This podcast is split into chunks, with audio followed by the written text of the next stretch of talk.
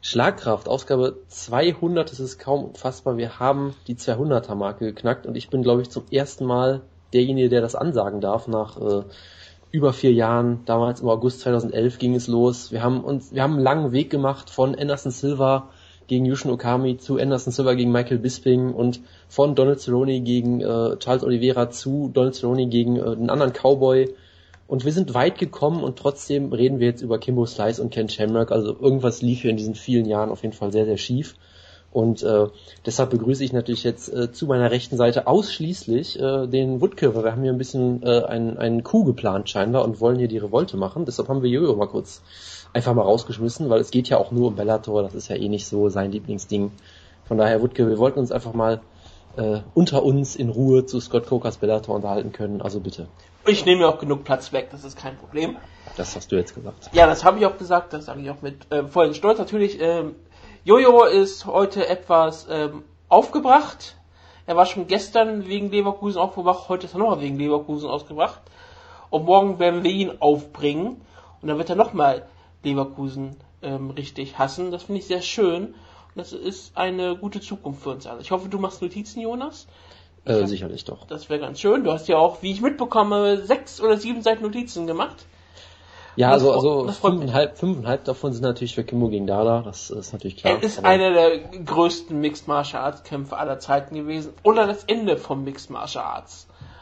Ich, man weiß es nicht ganz genau. Es war ja das Alpha und das Omega, diese, diese Ausgabe von Bellator. Mehr oder weniger haben das gesagt bei Royce Gracie gegen Ken Shamrock.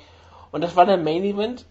Es, und wir müssen mit denen noch anfangen. Es war halt, das Problem für Bellator in diesem Moment war, wie folgst du Kimbo Slice gegen Dada 5000? Wie? Das war halt das große Problem. Oder wie Sean Grundy ihn häufiger nannte, Dada 500. ja, der hat, der hat eine Potenz verloren zwischendurch nach dem Kampf, das ist, das ist schon klar. Er hätte fast noch viel mehr verloren. Ja, da kommen wir später noch. Aber wer es genau, ich weiß nicht, ob das so viel wert wäre. Ich meine, 500 ist halt ähm, eine viel schlimmere Sache. Das hat was mit Ehre zu tun. Sicherlich, ja. Du kriegst die 5000 nicht aus ohne Grund. Das, das stimmt sicherlich. Also es gab, es gab schon 4999 andere Dadas vor ihm und er musste in große Fußstapfen treten. Die hat er alle mit dem Hammer eingeschlagen. Oh ja, oh das, ja. Das hat er auch großartig gemacht. Ja, Heus Gracie gegen Ken Shamrock. Und der Witz an der Sache war, dass sie versucht haben, einen ernsthaften Kampf zu haben. Ich meine, auch die Entrances waren sehr, sehr ähm, ich, simpel ja, ich, ich, ich wollte gerade sagen, der Witz fängt ja wirklich bei den Entrances an. Also, äh, ich mein, erstmal kommt der, kommt das Entrance von ähm, ähm, Dennis Strauss die ganzen ähm, Löwen waren wieder da, aber es war diesmal nicht, ich war nicht Herr Strauss und das war Ken Shamrock, wo sich wieder die Himmelstoren geöffnet haben. Und wieder war die Sängerin dabei, mit ihrem schlechten Playback, was mich sehr gefreut hat. Es war auch alles äh, davor getragen mit einem wunderbaren Video, was vorher gespielt wurde. Leider hatte man dann keine Trainingsszenen von Ken Shamrock im Wasser, was ähm, sehr tragisch war. Man hatte nur Hoyce Gracie wieder gehabt, der ähm, einen Gesichtsausdruck und ein Lächeln hatte wie ein Serienmörder wo ich auch mal dachte, okay, du bringst eigentlich auch irgendwo in Hinterhöfen irgendwelche, Frauen um, so mit diesen Lächeln, dass du da immer drauf hast und den Blick.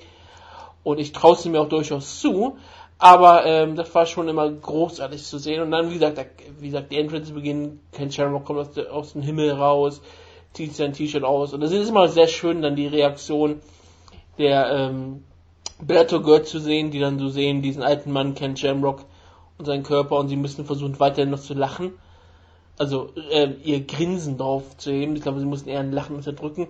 Ken Shamrock sieht so fertig aus und so kaputt, es ist traumhaft. Und als Grace hatte ja auch einen besonderen Entrance, Jonas. Ja, also ich möchte ein, eine Sache nochmal sagen. Erstens, Frank Shamrock kam stilecht in Badelatschen raus. ja, stimmt, ähm, stimmt. Und, und die Kommentatoren haben irgendwie darüber geredet, dass er bei UFC 1 ja keine Schuhe tragen durfte oder irgend, irgendwas haben die da erzählt. Ja, das wäre den Kampf äh, verloren. Generell waren die Kommentatoren wirklich äh, extrem gut. Wir kommen da später noch zum Gastkommentator, aber äh, sie haben auch irgendwie erklärt, ja, er hat hier Royce Gracie bei UFC 1 und er hat den und den bei Pride gekämpft. Und da haben sie als einen seiner größten Kämpfer natürlich auch gelistet. Er hat bei WrestleMania gegen The Rock gekämpft, das war auch sehr yep, schön. Das haben sie auch äh, mehrfach immer erwähnt, dass The Rock hier die Show schaut, deswegen haben sie The Rock hier so häufig wie möglich genau, erwähnt. und äh, ja, dann gab es dieses traumhafte Hoyce Gracie Video, I am Hoyce Gracie, wo dann irgendwie alle möglichen Leute diesen Satz halt sagen. Es war irgendwie Joe Schilling war glaube ich dabei und irgendwelche Kinder. Emmanuel Newton. Genau, und war nicht sogar Melvin Giat dabei? Oder ja, alle, Melvin also Giat, Phil Davis. Alle möglichen MMA-Kämpfer und äh, die MMA-Kämpfer von morgen und übermorgen. Es war eigentlich eine ganz nette Idee, so dass er halt er ist der Mann, der dieses Haus gebaut hat, wie du immer so schön sagen würdest, wenn Ja. man dieses, diese schöne, äh, dieses englische Sprichwort schlecht übersetzt wird, wortwörtlich. Ja, Ähm, aber das ist schön, das so so zu besetzen. Genau, ich, ich fand das wirklich, es war irgendwie cool gemacht, aber die ganze Zeit das Einzige, woran ich immer denken konnte, war, ich hatte immer so furchtbare Flashbacks an diesen, erinnerst du dich noch an diesen Werbespot von vor zehn Jahren, dieses, dieses Du bist Deutschland Video? Selbstverständlich. Daran musste ich die ganze Zeit denken, ja, also es war, es war schlimm. Du bist Deutschland, ich bin Holz Gracie, alle sind irgendwie zufrieden. Es war, es war, es war herrlich, es war herrlich. Ähm, Royce Gracie kam in seinen Gi raus, hat ihn aber leider ausziehen müssen. Genau, mit, mit sehr vielen Sponsoren drauf, unter anderem irgend so ein Waffenladen oder sowas, das war Ja, toll. Packing Heat heißt der. Genau, also es gab ja generell so viele tolle Sachen, dass er eigentlich den Gi hätte sogar tragen dürfen scheinbar, aber er hat es einfach nicht gemacht. Und dann gab es auch noch die Geschichte, dass er einfach äh, sich die Hände nicht hat tapen lassen, was scheinbar auch irgendwie einfach legal war, weil In halt Texas. Texas. oder so. Ja.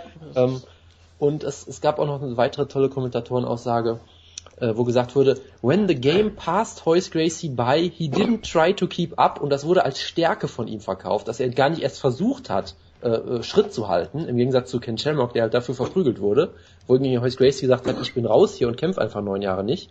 Also das war die größte Stärke von Hoyce Gracie, die hier genannt wurde und ja, also es, es war natürlich ein Traum. Der, der Kampf selber natürlich auch äh, ganz toll. Ich hatte irgendwie auf Twitter mal äh, gefragt, äh, ungespoilert, auf einer, so auf einer Skala von 1 bis 10, wie, wie traurig und schlimm war der Kampf? Ich habe sehr verschiedene Antworten gekriegt. Eine Person hat 0 geschrieben. Das war auch ein, ein Schlagkrafthörer, schöne Grüße. Und eine andere Person hat geschrieben minus 10, aber meinte damit, dass es extrem deprimierend war. Ah. Also, ich weiß nicht, ich hatte das Gefühl, es war so noch der beste Ausgang fast noch, den man sich irgendwie vorstellen könnte, in dem Sinne, dass niemand brutal ausgenockt wurde oder ähnliches. Und du hast ein Rematch aufgebaut. Genau. Und du hast natürlich äh, den großartigen K1 Hoyce Gracie gesehen mit ja, deinen komm, wunderbaren, komm, kommen wir mal wirklich auf den Kampf mal richtig zu genau, sprechen. mit, so, so K1 Hoyce Gracie mit deinen wunderbaren Sidekicks, äh, dem John Jones esken äh, Tritts zum zu, zu, zum Knie, zur Kniescheibe. Er hat einen Brazilian Kick versucht, ich bin vom Stuhl gefallen dabei fast. Er Ähm, konnte ja nur kicken, weil er konnte ja nicht mit der Faust zuschlagen, Genau, weil, wie genau, er Jimmy Smith ja gesagt schlagen. hat. Wenn er zuschlägt, dann bricht er sich die Hand. genau, und Ken Shamrock konnte einfach gar nichts machen, glaube ich. Der hat in der einen Minute, glaube ich, einen Kick versucht oder so. Ich glaube, Ken Shamrock hat ernsthaft versucht, einen Mixed Martial Arts Kampf zu führen, was relativ schlimm ist. Weil ich glaube, er hat wirklich versucht, sich zu pacen, ruhig zu bleiben, gucken, was passiert, ihn auszurechnen, ein paar Jab zu zeigen, hat er sogar ein paar versucht. Black Kick hat auch mal gezeigt, glaube ich. Er hat wirklich versucht, daraus einen ernsthaften Kampf zu machen, seine Stärke auszuspielen, dass er halt kräftiger ist, größer ist und wahrscheinlich der bessere, immer noch irgendwie der bessere Striker sein müsste. Aber wenn man diese Kicks von Royce Gracie gesehen hat, also bitte, ich meine, da lacht, da, da hätte ja Joe Schilling schon Angst vor, dass er jetzt bald ins Middleweight geht. Aber Joe Schilling im Mixed Martial Arts hätte wahrscheinlich sogar gegen Royce Gracie keine Chance. Und das äh, sah man ja in diesem Kampf dann auch, denn Royce Gracie ist mit allen Wassern gewaschen. Und ja, ähm, Ken Shamrock hat ernsthaft einen Kampf versucht. Das war halt das, wo ich immer nicht wusste, ob das jetzt eigentlich tragisch ist, dass sie jetzt wirklich glauben, dass sie einen ernsthaften Kampf haben, oder ob das gut ist und für die beiden spricht, dass sie hier ernsthaft einen Mixed Martial Arts Kampf versuchen. Ich bin mir nicht sicher. Tja, also, also ich weiß es halt auch nicht, weil ich meine, es war das schlimmste Hoyce Gracie Striking, wie man es halt kennt. Und Ken Shamrock hat, ja, ich weiß nicht, ob er einfach so kaputt ist, dass er keine Aktion mehr zeigen kann. er ist nicht eine, Matthews. Eine, pro Minute, äh, eine Aktion pro Minute nur schafft oder so, ich weiß es nicht. Also es war schon irgendwie sehr deprimierend und dann gab es halt dieses großartige Finish. Es gab einen Clinch und dann auf einmal fiel Ken Shamrock quasi zu Boden. Es gab ein bisschen Ground and Pound und ich glaube im Alter von 49 hat Hoyce Gracie endlich seinen ersten Sieg per K.O. oder TKO. Ist ja auch äh, früh genug damit mal angefangen. Ja, und dann äh, gab es halt diese absurden Szenen, dass Ken auf einmal laut rumschreit und irgendwie zurückgehalten muss vom Schiedsrichter und irgendwas von einer Verschwörung redet und erstmal keiner, überhaupt niemand versteht, was los ist, weil du halt auch noch dieses erste Replay siehst, wo halt nichts passiert. Und Jimmy Smith da auch laut drüber sagt, dass es nichts war. Genau, und dann äh, ihn, ihn schon was äh, anschreit. beschuldigt, dass er irgendwie hier äh, irgendeinen Scheiß erzählt. Äh, und er wird halt von einem Knie zum Kopf getroffen, was jetzt auch nicht so wirklich hart war und fällt dann halt einfach um. Und im zweiten Replay danach siehst du halt irgendwann, okay, es gab doch einen Low Blow, den er dann irgendwie, ja, also es wäre Delayed Selling im Prinzip, da würde er sich ja auskennen als ehemaliger Wrestler. Ja. Also er hat dann zehn Sekunden später diesen Low Blow erst gesellt quasi und ich weiß nicht, ob das wirklich eine verspätete Reaktion war oder was auch immer. Es gab natürlich sofort äh, die Verschwörungstheorien, dass er sich schonen will für seinen großen Kampf gegen, was war es denn, Severn, glaube ich? Severn. ne? Genau, und, und dass du ja März. gleichzeitig damit den vierten Kampf aufbauen kannst. Also ich weiß es wirklich nicht. Ich war einfach nur froh, dass keiner brutal ausgenockt wird und dass dieses, äh, diese Farce endlich vorbei ist. Ja, es, es ist, wie gesagt, es war das groß, großartig ist hier zusammengewachsene Welten zusammengekommen. Wirklich das, als Alpha von der UFC, Ken Shamrock und Royce Gracie, zusammengemixt mit dem Besten vom Bellator, nämlich Groin Shots, Eric Pindle, wird sich in seinem Grabe freuen, dass es hier doch nochmal sein, sein, dass sein Geist hier noch über Bellator schwebt. Und das macht mich auch wirklich sehr glücklich. Dieses Finish war perfekt, weil es gab eine Kontroverse. Und es zeigt auch wieder Mixed Martial Arts. Du kannst betrügen ohne Ende, es fällt eh nie auf. Auch wenn der Ringrichter genau drauf sehen konnte, wie man in der ähm, im Replay sehr schön sah. Und ich glaube, die meisten Ringrichter hätten noch bemerkt. Und das war halt wirklich ein Problem. Aber ja, Shamrock kann sich zu Recht aufregen, hat sich dann aber trotzdem mehr oder weniger dafür entschuldigt. Er hat ähm, zurückgenommen, hat gesagt, es war keine Absicht von ähm, Heus. Er nimmt es mehr oder weniger an. Er ist nur wütend, dass er hier eigentlich vielleicht dachte, dass er gewinnen konnte, was ich ihm sogar abnehme. Und ja, an der Night Royce gleich noch einen Sieg gefeiert. Sie haben sich beide dann äh, lange unterhalten und es war ein passendes Ende zu dieser Sache, wo ich mich halt, je nachdem wie die Geschichte mit Dala und so alles ausgeht, die beiden Kämpfer hier, Royce Gracie gegen Shamrock, solange sie gegen sich selber kämpfen, also gegen alte andere Legenden, sehe ich immer noch weiterhin keinen Schaden da drin, sie kämpfen zu sehen.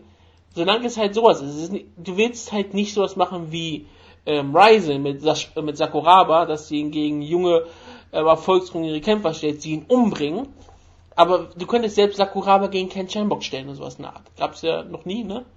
Äh, doch, das gab's schon mal und das war ein sehr kontroverser Kampf, also mach es bitte nicht. Ich, ich überlege gerade, wann war, äh, haben die wirklich Sakuraba gekämpft? hat Ken Shamrock ausgenockt und das wurde dann als Early Stoppage bezeichnet, deshalb will ah, Ken Shamrock sicherlich ja. noch ein Rematch haben. Ach so. Hör mir bloß auf damit, ey.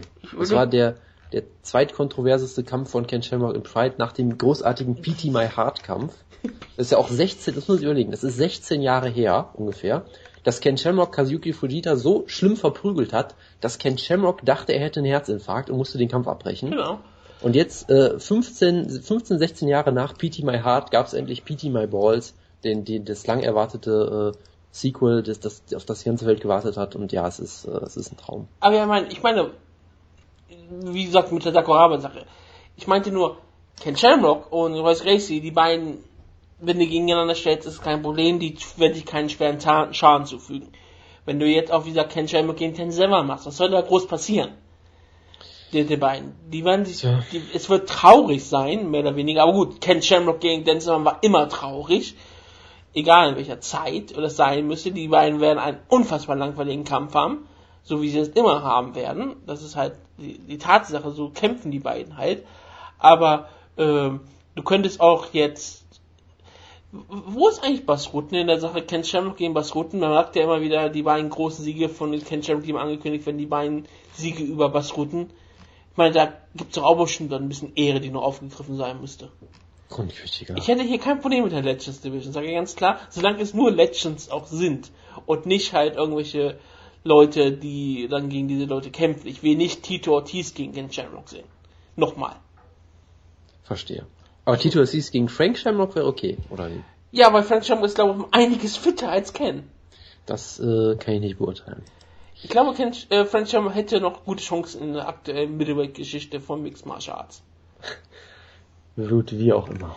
Aber ja, ähm, gibt's noch irgendwas final zu sagen zu diesem? Nein, ähm, ich, ich bin fertig mit diesem Kampf. Ja, ähm, Heus Gracie ist damit der größte Kämpfer aller Zeiten. Das hat, die, hat der Kampf jetzt hier belegt. Darüber kann man jetzt auch nichts gegen argumentieren. Wir kommen zu einem anderen großartigen Kampf unserer Zeit. Ähm, früher hat man ja, früher hat man ja wirklich so Straßenkämpfe in den Käfig gelassen, um die gegen Tank Albert zu stellen. Meistens wurden Leute auch gesagt, Tank Albert ist selber einer. Jetzt im Jahr 2016 haben wir auch mal zwei Straßenkämpfer von der Straße genommen und in den Ring gestellt. Einer hat nur einmal schon eine lange ähm, Mixed Martial Arts Karriere hinter sich, der andere hat eine lange Essenskarriere hinter sich und er war auch sehr, sehr fit für diesen Kampf vorbereitet. Aber auch der professionelle Mixed Martial Arts Kämpfer war sehr fit für den Kampf vorbereitet. Kimbo Skies gegen Dala 5000. Was sagst du erstmal zu der Aufmachung, Jonas? Ja, also zur Aufmachung. Man muss natürlich über das Hype-Video reden. Man muss darüber reden. Ist mir aufgefallen, dass Dala 5000 ein No-Fear-Tattoo hat. Und er hat sich hier auch ähnlich gut verkauft wie Yoshihiro, Yoshihiro Takayama, würde ich sagen. Ähm, was mir auch aufgefallen ist, es gibt einen offiziellen Rum von Bellator, der diesen Kampf ge gesponsert hat, was auch sehr toll ist. Ähm, und es gab halt dieses Hype-Video, wo sie sich gedacht haben, okay, was, was für eine Musik passt zu diesen beiden Leuten? Natürlich klassische Musik, das waren perfekt, perfekter, äh, perfekte Wahl auf jeden Frankie Fall. Das hat wunderbar gepasst. Genau. Ähm, ich meine, es gab halt, es gab halt tolle Zitate irgendwie. Dada 5000 hat gesagt, er wird Explosivity at its finest liefern oder so. Das, das kann man auf jeden Fall so stehen lassen, glaube ich. Ah, Ich meine, die, die ganzen Dada 5000 Promos waren alle großartig, auch Ja, die, ja, auf jeden Fall. auch die in dem ähm, Countdown Special sozusagen, wo ich ja den ähm, Gruppenchat zugespammt habe. Das war eine der großartigsten Sachen, die Spike TV, Spike jemals promotet hat. Und ja, es, es war halt wirklich die Meisterschaft der Straße, und darum ging's hier. Um die Ehre. Genau. Und, und was auch sehr toll war wieder von den Kommentatoren, wie sie erklärt haben, äh, die, die Origin Story von Kimbo quasi, wie als wäre er so ein Superheld. Und sie haben es so erklärt, es gab irgendeinen also irgend so einen Studenten, der konnte keinen Clip vom legendären Nipplegate online finden, hat deswegen YouTube gegründet, das haben sie so erklärt. Und anfangs gab es zwei Stars auf YouTube. Ja, der eine war Andy Samberg, der irgendwie sehr unterhaltsamer Comedian ist auch, und der andere war natürlich der König der Straße, Kimbo Slice. Und ich vermute, dass das alles irgendwie nicht so ganz stimmt, aber es war auf jeden Du Fall- weißt, dass die Jen Jackson Story stimmt? Ja, das äh, soweit ist schon klar. Also ich, ich fand halt, ich weiß halt nicht, ob das wirklich so stimmt, dass es diese zwei großen Stars auf YouTube nur gab und dass es genau die beiden waren und so weiter. Aber es war wirklich wie so eine Origin-Story aus so einem schlechten Superheldenfilm oder sowas. Das war, es war ein Traum. Willst du irgendwann einen YouTube-Kinofilm machen über die Geschichte von YouTube, muss Kimbo Slice dann vorkommen, das weißt du ganz genau. Äh, Mit, mit, ähm, mit an Sicherheit grenzender Wahrscheinlichkeit, ja. Aber ja, ähm, man hat doch wieder in dem Halbvideo sehr viele Szenen aus den Straßenkämpfen gezeigt. Immer die gleichen, immer die gleichen, die man auch auf YouTube so schnell findet. Es ist einmal wieder groß, wenn man wirklich diese Straßengewalt in, äh, auf, im Fernsehen so sieht. Das, es wirkt immer relativ komisch, aber es ist, es ist passend. Und ja, Kimbo und Dada kamen halt zum Ring. Es war halt nichts wirklich so Besonderes von der Show her. Bei der Entrance, wie ich fand jetzt, da gab es auch keine besonders spannende große Aussage. Also du äh, hast irgendwas gefunden dabei. Nee, nicht wirklich. Und es wurde halt, ich fand sehr, sehr großartig, dass Jimmy Smith trotzdem erwähnt hat, wie gut die Gegner von Dada 5000 waren, der nämlich auch ohne Problem gesagt hat, ja, er hat zwei professionelle Mixed Martial Arts Kämpfe, die hat er beide gewonnen, aber seine Gegner haben den Rekord von 1 und 16 insgesamt. Deswegen ist das heute eigentlich sein professionelles Debüt. Und ging es denn professioneller als dieser Kampf, Jonas? Kimbo Slice Dada 5000. Nee, also es, es war schon, es war schon extrem äh, professionell, wie Kimbo direkt einen Double Leg gezeigt hat. Das war schon großartig und in die Mount gefallen ist. Und ich meine, es fing da halt schon an, dass Dada halt einfach sie, ihn festgehalten hat mit dem Grip des Todes und Kimbo konnte sich minutenlang nicht lösen. Ähm, Es fing damit, damit an, dass sie einen Mixed Martial Arts Kampf hatten. ja, das, das sowieso. Das Obwohl sowieso. Sean Grande da vorher gesagt hat, ähm, diesen Kampf gibt es weder ähm, Arts not, nor something mixed. Genau, ja. Also es war wunderbar. Dada hat, glaube ich, aktiv darauf hingearbeitet, einen Stand-up aus der Mount zu kriegen. Darauf werden wir später noch äh, zurückkommen. Kimbo hat versucht, die Mount zu verlassen. In die Side Control hat es nicht geschafft. Ähm, Big, Big, Big, Big John hat auch direkt einen Stand-up aus der Mount, Mount angedroht, was auch großartig war. Insgesamt hat er den Kampf, glaube ich, siebenmal unterbrochen oder wieder aufgestanden oder irgendwie sowas in der Art. Und dann hat Dada 5000, äh, ich werde es mal einen Deep Half Guard Sweep nennen. Es ist nicht der technischste Deep Half Guard Sweep, den ich je gesehen habe. Also Big Knock kann das ein bisschen besser, aber es war, glaube ich, so ungefähr ein Sweep. Äh, er hat kurz darüber nachgedacht, in die Guard von Kimbo zu gehen und dann ging es halt weiter. Es gab das dreckigste Clinchen, was ich je gesehen habe. Äh, Hoyce Gracie Frontkicks von Dada, also wirklich, als wäre das wirklich der Hoyce Gracie, der im Main Event gekämpft hat noch. Aber Ja. der Holz gleich aus dem Jahr 1993. Ja, der, also von den, von den Skills her, der aus 93 mit dem Körper von 2016 vielleicht. Ähm, und es sah teilweise wirklich aus, als würde Dada teilweise das Cardio-Duell gewinnen, weil eigentlich hatte er ja sonst keine Chance. So wirklich, Kimbo aber- war nach der ersten Runde schon völlig im Arsch. Genau. Und, und Dada, es ging noch so halbwegs irgendwie. Und also generell, dass der Kampf in Runde 2 ging, war schon großartig. War es, gab dieses, schockierend. es gab dieses große Highlight noch vor der ersten Runde, hat es ja ewig gedauert, bis der Kampf losging, weil Dada 5000 einfach immer zu weit vorne stand. Da gab es diese Anweisung, nein, du musst hinter die goldene Linie dich ste Nein. stellen. Stand on the Gold Bar. On the Gold Genau. Bar, weil die, ähm, weil die, äh, weil diese Firma heißt Gold Bar. Genau. Und äh, dann wurde am Anfang der Runde 2 wirklich gedroht, dass äh, Big John ihm einen Punkt abzieht, weil er ständig wieder schon wieder nicht hin, vor der Linie, hinter der Linie steht. Was auch großartig war. Äh, und Kimbo halt- brauchte Nehmer nicht den Stuhl trotzdem in der ersten Runde. Das war vielleicht im Nachhinein auch ein Fehler, ja. Ja. Ähm, also, ich meine, wieder Takedowns von Kimbo. Dada hat, glaube ich, eine Standing Guillotine versucht. Äh, irgendwann lässt Kimbo Dada einfach wieder aufstehen und geht weg.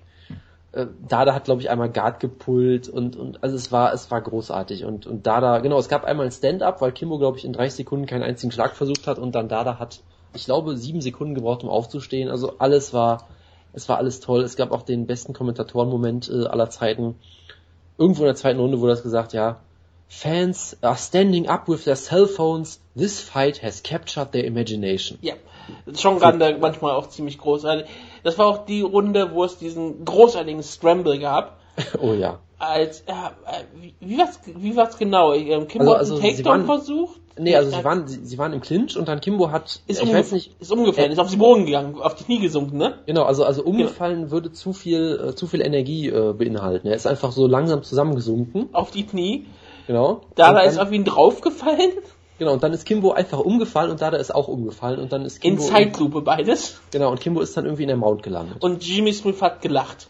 Genau. Er hat also sich zwar noch unterdrückt, weil er hat so schnell noch die, äh, den Stummschalter gedrückt, aber er hat erstmal gedacht, gesagt, und dann hat er gesagt, this is bizarre. Ich glaube, war das sein Kommentar. Genau, also es, es war wirklich, äh, es war, es war absolut unfassbar. Und dann gab es tatsächlich den Stand-up aus der Mount. Und zum ersten Mal, man den konnte ich es absolut verstehen. Genau. Und ich meine, Dada Weil ich 5000, glaube, Kimbo Slice wäre auf ihn eingeschlafen. ja, das kann sehr gut sein. Und ich, ich meine, Dada 5000 hat drei MMA-Kämpfe und wurde in zwei Kämpfen aus der Mount aufgestanden. Das hat, glaube ich, auch noch niemand Ich geschafft. glaube auch nicht. Das ist eine sehr schöne Eine Statistik. 75%-Quote. Und Ich meine, dann gab es halt das Finish, was auch, ich sag mal, also Das war noch, das war ja noch alles in der zweiten Runde. Das genau, war noch dann, dann ging es in die dritte Runde. und wie die Kommentatoren auch gesagt haben, beide Kämpfer mussten zum Stuhl gebracht werden und mussten vom Stuhl hochgehoben werden, damit sie in den Kampf reingehen konnten in der dritten Runde. Genau, also unfassbar. Und dann, es gab halt dieses Finish, das war auch noch wirklich Und dann gab's Ja, Roger das- Gracie 5000.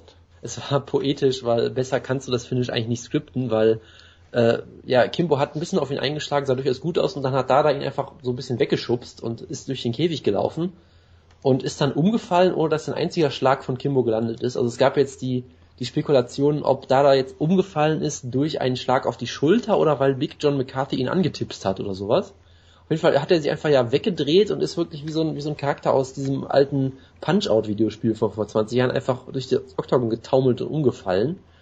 Ähm, also es, es war unfassbar und das war so, in dem Moment war das, habe ich gesagt, okay, das ist der lustigste Knockout, den ich je gesehen habe. Das wäre ähm, Gerald Rochold passiert, wenn ich gegen Timothy, Timothy äh, Johnson gefallen wäre. Ja genau, das, das passt irgendwie so ungefähr und es wurde dann noch versucht, den Kampf so zu hypen, dass gesagt wird, ja, Kimbo ist der Last Man Standing, was auch ja. sehr schön war. Er stand nicht Ähm, mehr besonders lange. Ja, äh, es war, es war wirklich, also unfassbar, da, da fallen einem keine mehr ein. Es war wie der Houston Alexander Kampf nur zehnmal so schlimm. Äh, Ich meine, da gibt's ja dieses legendäre Gift, dass äh, sobald der Kampf vorbei ist, beide sofort äh, mit den Händen auf die Knie sinken.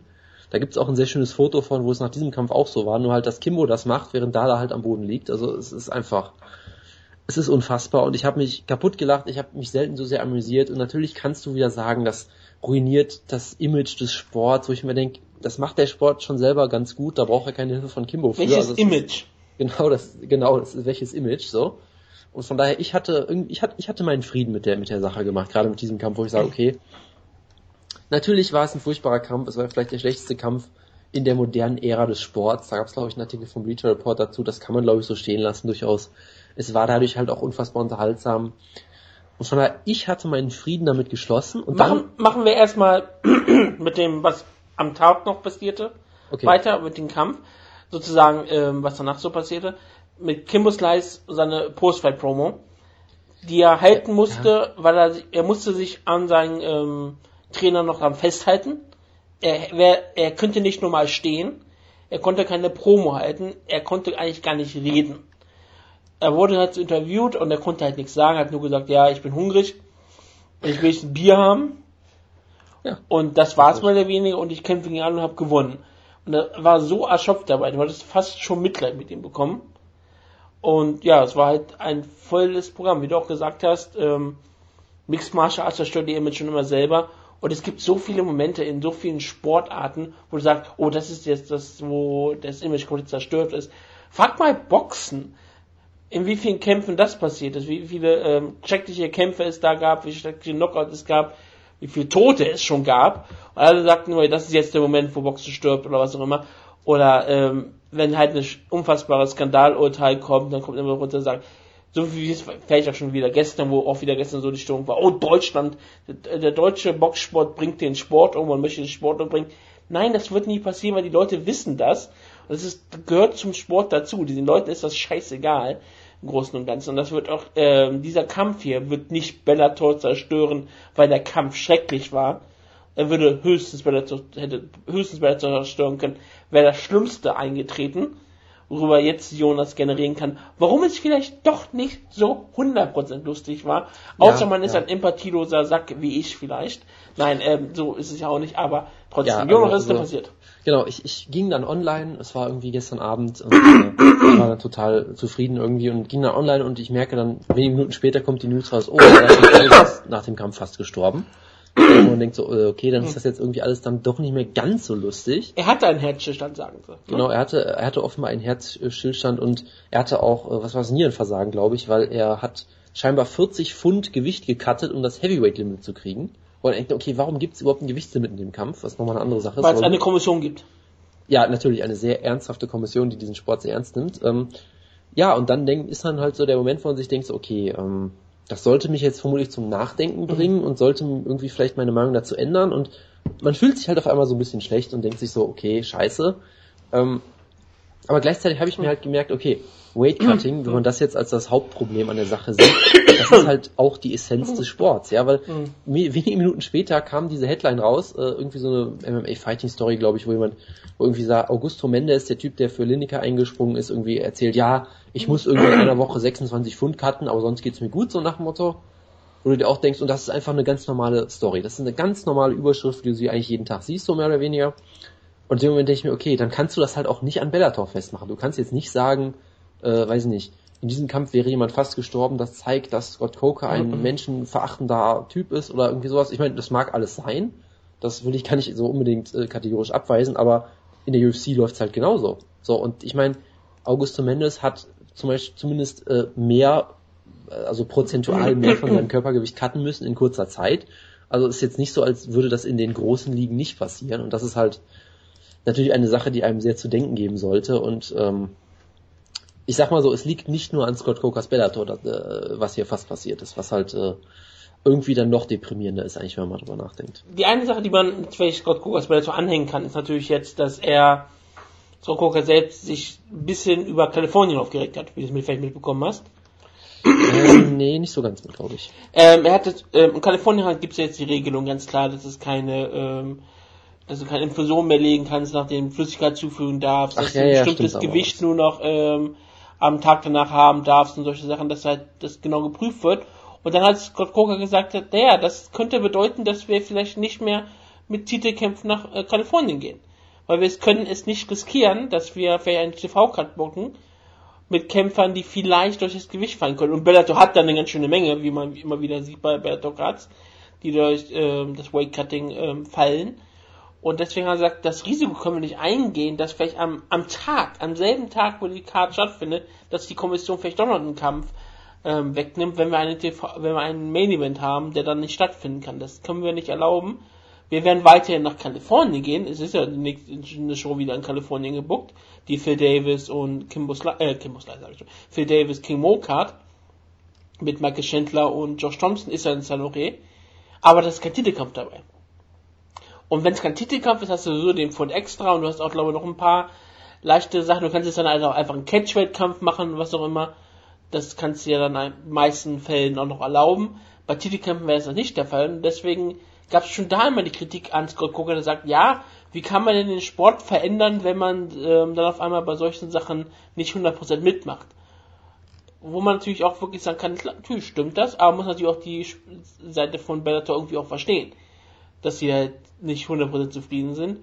Und ähm, andere, wie gesagt, wie du angesprochen hast, man sieht das jetzt bei der UFC, da cutten genauso viele Leute das Gewicht und machen es trotzdem nicht.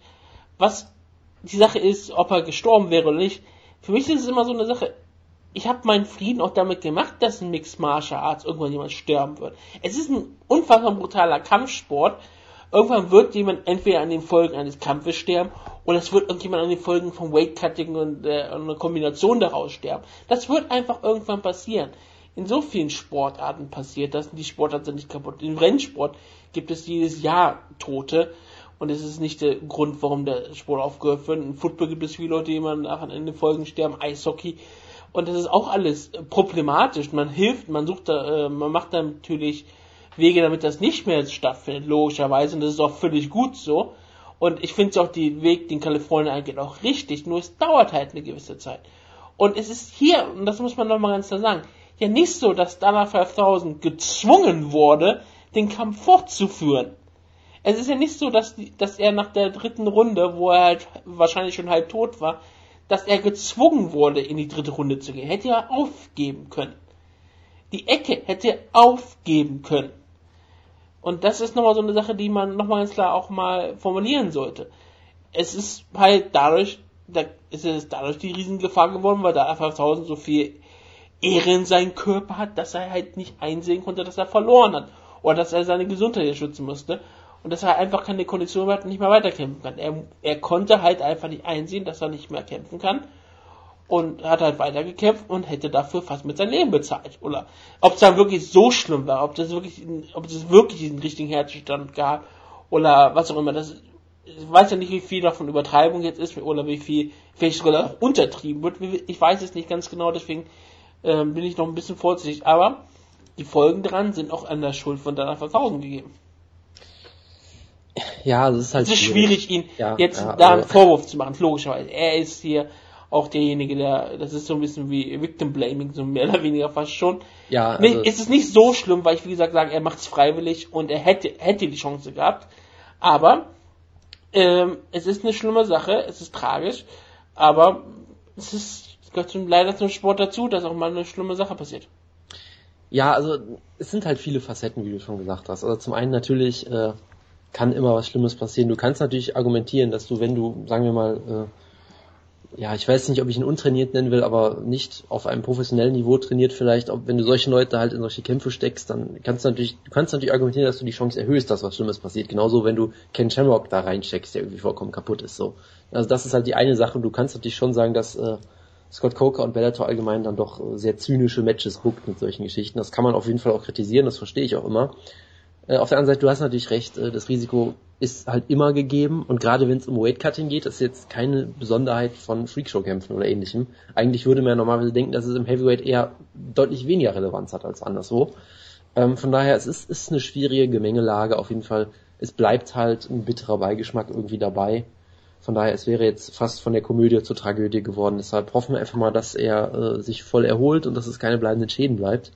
Und ich glaube, viel mehr kann man an der Stelle dazu auch nicht mehr sagen. Eine Sache, die ich wirklich nochmal sagen muss, das ist mir auch immer wieder nochmal eingefallen, was mich auch ein bisschen aufregt, ist immer noch die eine Tatsache, dass viele Leute, die sich jetzt über Bellator aufregen, ne, dass sie jemand wie Kimbo Size gegen der 5000 in den Käfig gestellt hat, der Kampf stattgefunden hat, sind doch dieselben Leute, die sich aufregen, dass CM Punk es nicht kämpft. Das äh, mag sein, das kann ich jetzt nicht beurteilen. Das ja. sind so viele Leute, die wollen unbedingt sehen, dass CM Punk in den Käfig geht gegen Mickey Gall. Die sind jetzt so enttäuscht, dass er nicht kämpft, obwohl er auch völlig kaputt ist und eigentlich vielleicht nicht Mixed Martial Arts betreiben sollte. Aus einer moralischen Sicht vielleicht, ne? Aber die ringt jetzt auf, dass äh, CM Punk ist ein Feigling und er ist, der traut sich nicht und das ist so schlimm. Und dann, wenn verdammt was stirbt, sagen sie, oh, das ist ja so schlimm, solche Freakshow-Kämpfe, die dürfen nicht, dürfen niemals gebuckt werden. Und hast, äh, hast zerstört Mixed Martial Arts. Aber es sind gleichzeitig die Leute, die sagen, hey, Mickey Gall gegen CM Punk, das würde ich gerne sehen. Das, äh, das mag durchaus sein, ja. Also das, das ist die einzige Sache, die mich aufregt, die, diese Scheinheiligkeit. Du kannst nicht beides haben. Du kannst nicht sagen, äh, du kannst nicht, du kannst nicht Bellator ähm, totreden und trotzdem ähm, es gut finden, wenn CM Punk gegen Mickey Gore kämpft. Und da gibt es genug Leute, die das gut finden und das andere schlecht finden. Es gibt auch Leute wie Jojo, die hassen beides. Ja, oder du kannst dich nicht über äh, Dada 5000 aufregen und gleichzeitig über Augusto Mendes, der dann äh, am Ende es doch noch ein eingesehen hat, sodass der Kampf jetzt so ein Catchweight ist. Also es ist halt immer ein bisschen schwierig. Ja, natürlich. Du kannst dich über viele Kämpfer äh, aufregen. Ich meine, Schau dir mal Conor McGregor wieder aussieht, wenn er einen Featherweight hat. Und er sagt doch immer wieder, dass es immer so ist. Aber es ist auch nicht gesund. Äh, nee, nee. Deshalb ist er ja bald Welterweight Champion. Das ist Richtig. Ja. Ich meine, das, das zeigt doch alles, wie, wie gesund es eigentlich ist, dass er im Featherweight kämpft. Wenn er ohne ja, Probleme sagt, ich kann auch ohne Probleme Welterweight kämpfen. Und seine, seine Coaches sagen auch, dass er ohne Probleme Welterweight kämpfen kann. Dann wird es doch irgendwie irgendwann doch mal problematisch. Aber egal. Jo. haben lang genug drüber geredet. Reden wir über den wahren Main Event. Wir reden über Mike Tyson. Ja, äh, mach du das mal bitte. Ich habe da äh, nur äh, schlechte Erinnerungen dran. Du hast nur schlechte Erinnerungen an Mike Tyson? Ich weiß nur noch, wie er versucht hat, eine Catchphrase äh, zu etablieren, die irgendwas mit dem Namen von, von Derek Campos, glaube ich, zu tun hatte. Ich krieg's aber nicht mehr so ganz zusammen. Hieß Camping Out oder irgendwie so hat er versucht ich, zu erklären. Ich auch nicht mehr so viel zusammen, für, Ja, er hat was er gesagt hat. Aber ja, erstmal das, das lag an, an vielen Gründen, dass man nicht verstanden hat, was er gesagt hat. Ja. Was wir immer sagen müssen hier zu dem Fakt. Die Kampf gegen Melvin Gillard hat stattgefunden. Und man hat ja, hat einfach mal entschieden, wir holen Mike Tyson und wir lassen ihn kommentieren. Ihm mit seiner hohen Stimme, die man kaum versteht, Und seiner großen Erfahrung in, in diesem Sport. in, die, in auch. Sportler. Und es war halt absolut ähm, ähm, Trainwreck, wie der Amerikaner sagen würde. Es ist wirklich unfassbar gewesen, aber man konnte nicht, nicht zuhören. Es war traumhaft auf eine bestimmte Art und Weise. Äh, ich habe erstmal nicht verstanden, wieso hat Bellator oder Spike Mike Tyson bekommen? Mike Tyson ist der beste Freund von Dana White. Er ist ähm, Blutsbruder von Ronda Rousey. Dass er hier sowas antut, meine, er ist im UFC-Videospiel. er ist im, zweimal im UFC-Videospiel vorhanden jetzt. Deswegen ist es absolut logisch, dass er mit Sufa irgendwas ähm, laufen hat, logischerweise. Und dann ist er auf einmal bei Bellator und er ist nicht nur im Publikum, was ja vielleicht durchaus sein kann. Das, ja, das dürfen ja auch UFC-Kämpfer im Publikum sein, das zeigt der Bellator manchmal auch. Und ähm, das ist kein Problem, aber dass er dann auch noch die Show mitmacht, dass er da kommentiert, das war großartig. Und das Großartigste war auch vor dem Kampf, wie er dann die ganze Zeit mit Jimmy Smith über alte UFC-Shows redet. Über Dan Severn, seinen großen Helden, den er halt immer abgefeiert hat. Über Marco Ruas, wie er gesprochen hat. Und sich darüber fast totgelacht hat. Wie er darüber gesprochen hat, dass er so gerne Mixed Martial Arts betrieben hätte in Anfangszeit gewesen, aber das gab es ja damals noch nicht. Obwohl, er sagt, doch, das gab es schon, hatte nur einen ganz anderen Namen gehabt. Und es, es gab noch keine Regeln und er fand das immer so richtig geil. Aber er kann es jetzt nicht betreiben. Und wenn du dann den Kampfzug angeschaut hast, dann hast du doch wirklich gemerkt, Mike Tyson hat eine Ahnung vom Boxen. Denn er hat manchmal technische ähm, Sachen gut angemerkt. Es war halt interessant zu sehen. Gleichzeitig hat er auch immer wieder angefangen, schlechte Witze zu erzählen oder irgendwie einfach äh, Melvin zu schreien. Und immer wieder Melvin. Und das war halt ähm, absurd. Er hat auch immer wieder in Sean Connery reingeredet, wenn der irgendwie zur Werbung abgeben wollte. Was bestimmt auch ein toller Spaß war. Und es, es war halt ein ähm, riesengroßes Spektakel. Wirklich, der Kampf selber war auch relativ unterhaltsam. Campos und Gilad haben sich ein gutes Schlagwort abgeliefert. Es ging auch ein bisschen am, Boden abgegeben. Man sah, dass Gilad nicht mehr in irgendeiner Form ist, ähm, ein solider Mixed Martial Arts zu sein. Ich weiß nicht, was man wirklich mit ihm plant. Man hat hier ihm wirklich als den Kevin Randeman ähm, Tributkämpfer angekündigt, hat erwähnt, wie er ähm, seine Haare blond fährt wegen Kevin Randeman, dass er äh, Mixed Martial Arts betreibt gegen, wegen Ken Randeman. Immer wenn er ähm, Videospiele spielte, spielte er Ken Randeman, wenn er vorhanden war. Und selbst wenn Melvin Gillard ins Spiel war, hat er immer Kevin Randeman gespielt. Und das war auch wirklich sehr schön. Und ja, wie Kevin Randeman häufig am Ende seiner Karriere wurde er dann brutal ausgenockt. Was ein, wie du gesagt hast, ein formidables Tribut war. Ja, also es hat irgendwie auf eine sehr traurige Art und Weise genau gepasst, weil Melvin hat halt sehr offen gekämpft und wollte halt scheinbar vermutlich sehr spektakulär gewinnen. Und er ist halt einfach nicht mehr der Alte, er ist nicht mehr so schnell und so äh, äh, reaktionsfreudig Er ist, noch, er ist immer noch der Junge, ja? Ja, er ist, der ist immer noch der, der junge Auftragsmörder natürlich, äh, Young Man Melvin Giard, aber er wurde dann halt brutal ausgenockt. Äh, Tyson war halt echt, echt schlimm, fand ich einfach nur, weil du hast ihn wirklich teilweise, also ich meine, er hat generell ja diese, diese, diese äh, sehr hohe Stimme, die schwer zu verstehen ist, dann hat er sicherlich in seiner Karriere auch ein und ums andere Mal einen auf den Deckel gekriegt, dass er vielleicht auch nicht mehr die perfekte Aussprache und sowas hat und er wirkte auch noch so, als wäre er vielleicht auch noch betrunken oder irgendwas. Also es war, es war eine Katastrophe eigentlich. Ich finde es auch, weißt du, ich könnte jetzt ein großes Fass nochmal aufmachen darüber, wie, wie peinlich das eigentlich ist, dass MMA Promotions im Jahre 2016 immer noch Mike Tyson die Füße küssen. Da könnte ich jetzt einen langen ist Vortrag drüber halten. Aber Und der äh, ist, ich, äh, lasse es jetzt an untainted. dieser Stelle. Ja, untainted auf jeden Fall. Ähm, von daher lassen wir das. Es war, es war irgendwie alles doch sehr traurig und, und peinlich und merkwürdig.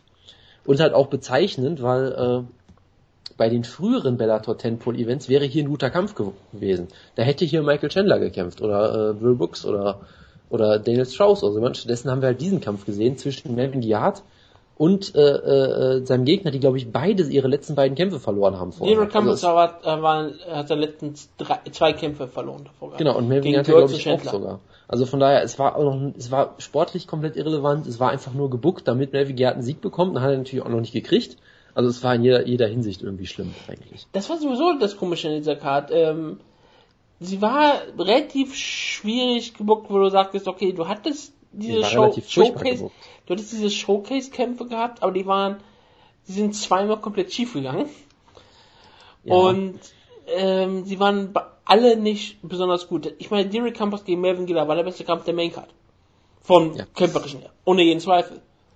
Ja. Er, er, war eigentlich auch ein völlig unter, er war ein unterhaltsamer Kampf. Wäre das auf einer guten Card gewesen, wäre das ein wunderschöner äh, Midcard-Kampf gewesen. Das hätte mich noch nie aufgeregt. Und was mich äh, hier wieder so wunderbar auch äh, gestört hat, war auch die Sache, dass Melvin Gillard nicht das Gewicht gemacht hat. Der ist Melvin Gillard, der macht das Gewicht nie. Und man hat danach darüber gesprochen, dass Derek Campos eigentlich ins Featherweight wechseln möchte. Hm, und ja, deswegen hat er so dann sogar noch Probleme gehabt. Aber ja, Campos, es war für ihn auf jeden Fall am Ende noch ein schöner Showcase. Ähm, er hat eigentlich gar keine so schlechte Karriere er hat halt, äh, verliert halt immer gegen Kämpfer, die halt so ein bessere, besseres Niveau haben. Patrick Guerrero, Michael Schenter, Brandon Götz. Götz ist ja 1-1 zwar, der letzten Kampf hat er halt verloren. Er hat ein gewisses Talent und ich, ich könnte mir durchaus vorstellen, dass er im Featherweight bei Bellator eine Rolle spielen kann. Aber ähm, Melvin Gillard, das sollte man vielleicht irgendwann auch sein lassen bei Bellator. Ja, das, und, und, er lohnt sich nicht auch hier ist jetzt halt die Frage, sollen wir Brandon, äh, so, sollen wir ihn jetzt auch noch anfeuern, Gewicht zu cutten, nach dem, was, was bei Kimbo gegen Dada passiert. Das ist halt auch immer so eine Sache, ne? Ich rede halt da um Professionalität. Wenn du sagst, du bist ein Lightweight, dann musst du es Lightweight auch irgendwann ja, auch mal machen. Klar, klar, klar. So meine ich das. Aber wie gesagt, ja, du hast auch vollkommen recht. Logischerweise sollten wir ihn nicht machen. Gut für ihn, dass er vielleicht das Gewicht ja nicht machen musste. Ja. Und ja, vielleicht sollte er trotzdem Welterweight kämpfen. Oder ja, Middleweight. Ja. Dann hattest du Linden Vassell gegen Emmanuel Newton und du hast richtig gemerkt, Bellator mag Newton. Bellator mag oh, ja. Emmanuel Newton richtig, richtig gerne. Das ganze Hype-Video war eigentlich nur auf Emmanuel Newton getrimmt. Sie haben hier wirklich, sie haben eigentlich zwei Hype-Videos über Newton gezeigt. Sie haben vorher sehr viel über Newton gesprochen, die Show über. Sie haben wirklich gesagt, Emmanuel Newton ist einer unserer Stars im, in der Light Heavyweight Division. Wir haben auch letzte Woche darüber gesprochen. Newton ist eigentlich ein talentierter Kämpfer aber er ist halt vielleicht nicht Elite oder er kann auch nicht so in die richtige Top 10 vordringen, aber er sollte eigentlich Linton Vassell trotzdem besiegen können. Im ersten Kampf sah das auch lange Zeit nicht gut aus, hat aber dann trotzdem klar, äh, noch klar gewonnen. Hier ist es dann auch noch komplett schief gegangen. Linton Vassell kam ja mal nach Bellator mit so einem gewissen Hype, als diese britische Invasion zusammen mit Lee McGeary. Nur man hat sofort gemerkt, Lee McGeary ist ein potenziell Top-Kämpfer mit sogar äh, eigentlich sogar gewissen Charisma auch da gesegnet, nicht besonders, aber jemand, den man auch irgendwie promoten kann, während Lindenmesser nix hat. Und auch noch dann noch einen relativ langweiligen Kampfstil, den er hier immer Newton aufgedrückt hat und er diesen Kampf relativ langweilig gewonnen hat. Newton bekam sogar mal einen Punktabzug, weil er zweimal Vassell hart in die Eier getreten hat, was äh, sehr schön ist. Er, Vassell war nach dem zweiten sehr, sehr aufgewacht. Newton hat gesagt, äh, Will not happen again, not happen again, not happen again. We fight clean now, we fight clean. Und ja, es war äh, trotzdem relativ tragisch mit anzusehen. Ich mag Newton eigentlich auch sehr gerne, er unterhält, unterhält mich eigentlich immer in den Kämpfen. Hier hat das nicht gesch geschafft, Littenwitzer hat hier seine Niederlage wettgemacht, hat sich wieder nach oben gekämpft, aber er ist halt ein britischer Ringer und das war's. Er hat gewisse Submission-Fähigkeiten, aber er hat, hat das ja im ersten Kampf auch nicht geschafft, Newton zu, damit zu besiegen. Er ist halt einfach kein besonders guter Kämpfer. Für Light Heavyweight ist er immer noch wahrscheinlich ein Top 15. Er, wahrscheinlich, er war wahrscheinlich in der UFC ein Top 15 Light Heavyweight. Im Bellator ist er immer nah am Title Ja, ich habe ich hab dem nichts hinzuzufügen, muss ich sagen. Äh, das Hype-Video war natürlich großartig, aber äh, der Kampf äh, nicht. Dann hatten wir noch Emmanuel Sanchez gegen Danny Pineda. Ähm, kein, auch kein besonders guter Kampf. Pineda hatte die erste Runde sehr schnell angegangen, hatte dann aber recht schnell keine Chance gehabt. Das war auch ein Kampf, wo beide das Gewicht nicht gemacht haben, beide sind Featherweight-Kämpfer. Sie kämpfen dann im 150er Catchweight. Es war auch nicht vorher abgesprochen, es war einfach wirklich dadurch, dass ähm, die beiden das Gewicht nicht gemacht haben. Sanchez ist jemand, den sie wirklich ähm, durchaus auch ein bisschen Promotion hinterbringen. Er hat auch jetzt einen ganz guten Rekord. Jetzt ist er 13 und 2. Seine zwei Niederlagen sind gegen ähm, Pat Curran und eine früh in seiner Karriere. Also kein, keine große Problematik. Es hat er drei Siege in Folge. Henry Corrales, Justin Rose und Danny Pineda. Das sind alles Aufbaukämpfe. Und er trainiert mit Rufus Ball. Er trainiert also mit CM Punk zusammen. Also kann ich mir eine gute Zukunft für ihn vorstellen. Bellator hat in ihn investiert. Und wir werden sehen, was sie damit machen werden. Ja, also generell war ich halt, also ich fand die Show war dann schon ein ziemliches, ja, sagen wir mal Desaster, weil eigentlich, also bei den anderen, diesen Tentpole-Events haben sie es ja immer noch gut versucht, bei den, bei den Tito-Kämpfen und so, dass sie dann gesagt haben, wir bucken Michael Chandler, wir bucken, weiß ich nicht, Pitbull gegen Daniel Weichel im Pro-Main-Event als legitimen Sie haben es ja hier versucht, sie hatten ja erst versucht, Melvin Gilal gegen, gegen wen war's? Mark Bronsolis wollten sie bucken. Das, das ist war auch nicht wirklich besser. Nein, aber es war ein klarer ähm, Kampf, dem Melvin Gilal wahrscheinlich noch bessere Chancen gehabt hätte. Ja, dann, hätt, trotzdem, du, dann wolltest du, dass Newton hier gewinnt, dass er nochmal den Sieg über Wessel holt. Du hast ja auch wirklich klar gesehen, ja. dass Newton hier promotet wurde. Aber ich meine, ich meine, Newton hat auch seine, was war es, seine letzten zwei Kämpfe Ja, deswegen, es hat er drei also, Niederlagen in Folge, das ist halt das Problem. Ja. Deswegen war das halt so komisch, dass die ihn gegen Wessel bocken und nicht gegen irgendeinen, ähm, Kämpfer von Titan FC, den sie einfach mal hochholen. Ja, aber ich meine, selbst dann, Emmanuel Newton ist, ist ein Bellator-Star irgendwie so ein bisschen, aber selbst dann, ich meine, er ist nicht auf einem Niveau wie jetzt äh, Strauss, äh, äh, von mir aus auch noch Leute wie Pitbull und Köln, selbst wenn die zuletzt verloren haben, oder Chandler, diese, diese, sag ich mal, Will Brooks, diese Top-Leute, wo man sagt, das sind auch wirklich Top-Kämpfer. Ja, aber für Bellator ist, ist es Newton einer. Ja, Und trotzdem. ich sage, Newton wäre in der UFC immer noch erfolgreich. Ja, er wäre in der UFC, weil Light Heavyweight in der UFC ist halt auch eine Katastrophe eigentlich. Ja. Von daher, also ich fand es halt schon, äh, also es hat nicht geklappt, das, das wenige, was sie versucht haben zu promoten, hat nicht so richtig geklappt und generell es fehlten halt, also es gab halt keinen einzigen wirklich guten Kampf auf der Karte, wo ich auf Papier sagte, ist sportlich irgendwie gut, so. Ich meine, der Heavyweight-Kampf war noch okay, weil es halt der Heavyweight ist, aber auch nicht interessant dadurch. Ansonsten gab es halt nix und die Freakshow-Kämpfe liefen, als man sich denken konnte, also. Es war ein Kampf zwischen zwei Light Heavyweights, die wahrscheinlich in der UFC Top 15 wären.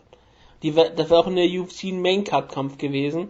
Das Nur ist halt kein kann guter Kampf. sein, ja. Aber es ist halt. Aber es ist halt kein guter Kampf. Das, das ja. stimme ich dir zu. Genau. Und dann hat der Kampf auch noch so wirklich enttäuscht, weil halt, was er einen relativ langweiligen Kampf sieht, und den konnte er Newton halt komplett aufdrücken.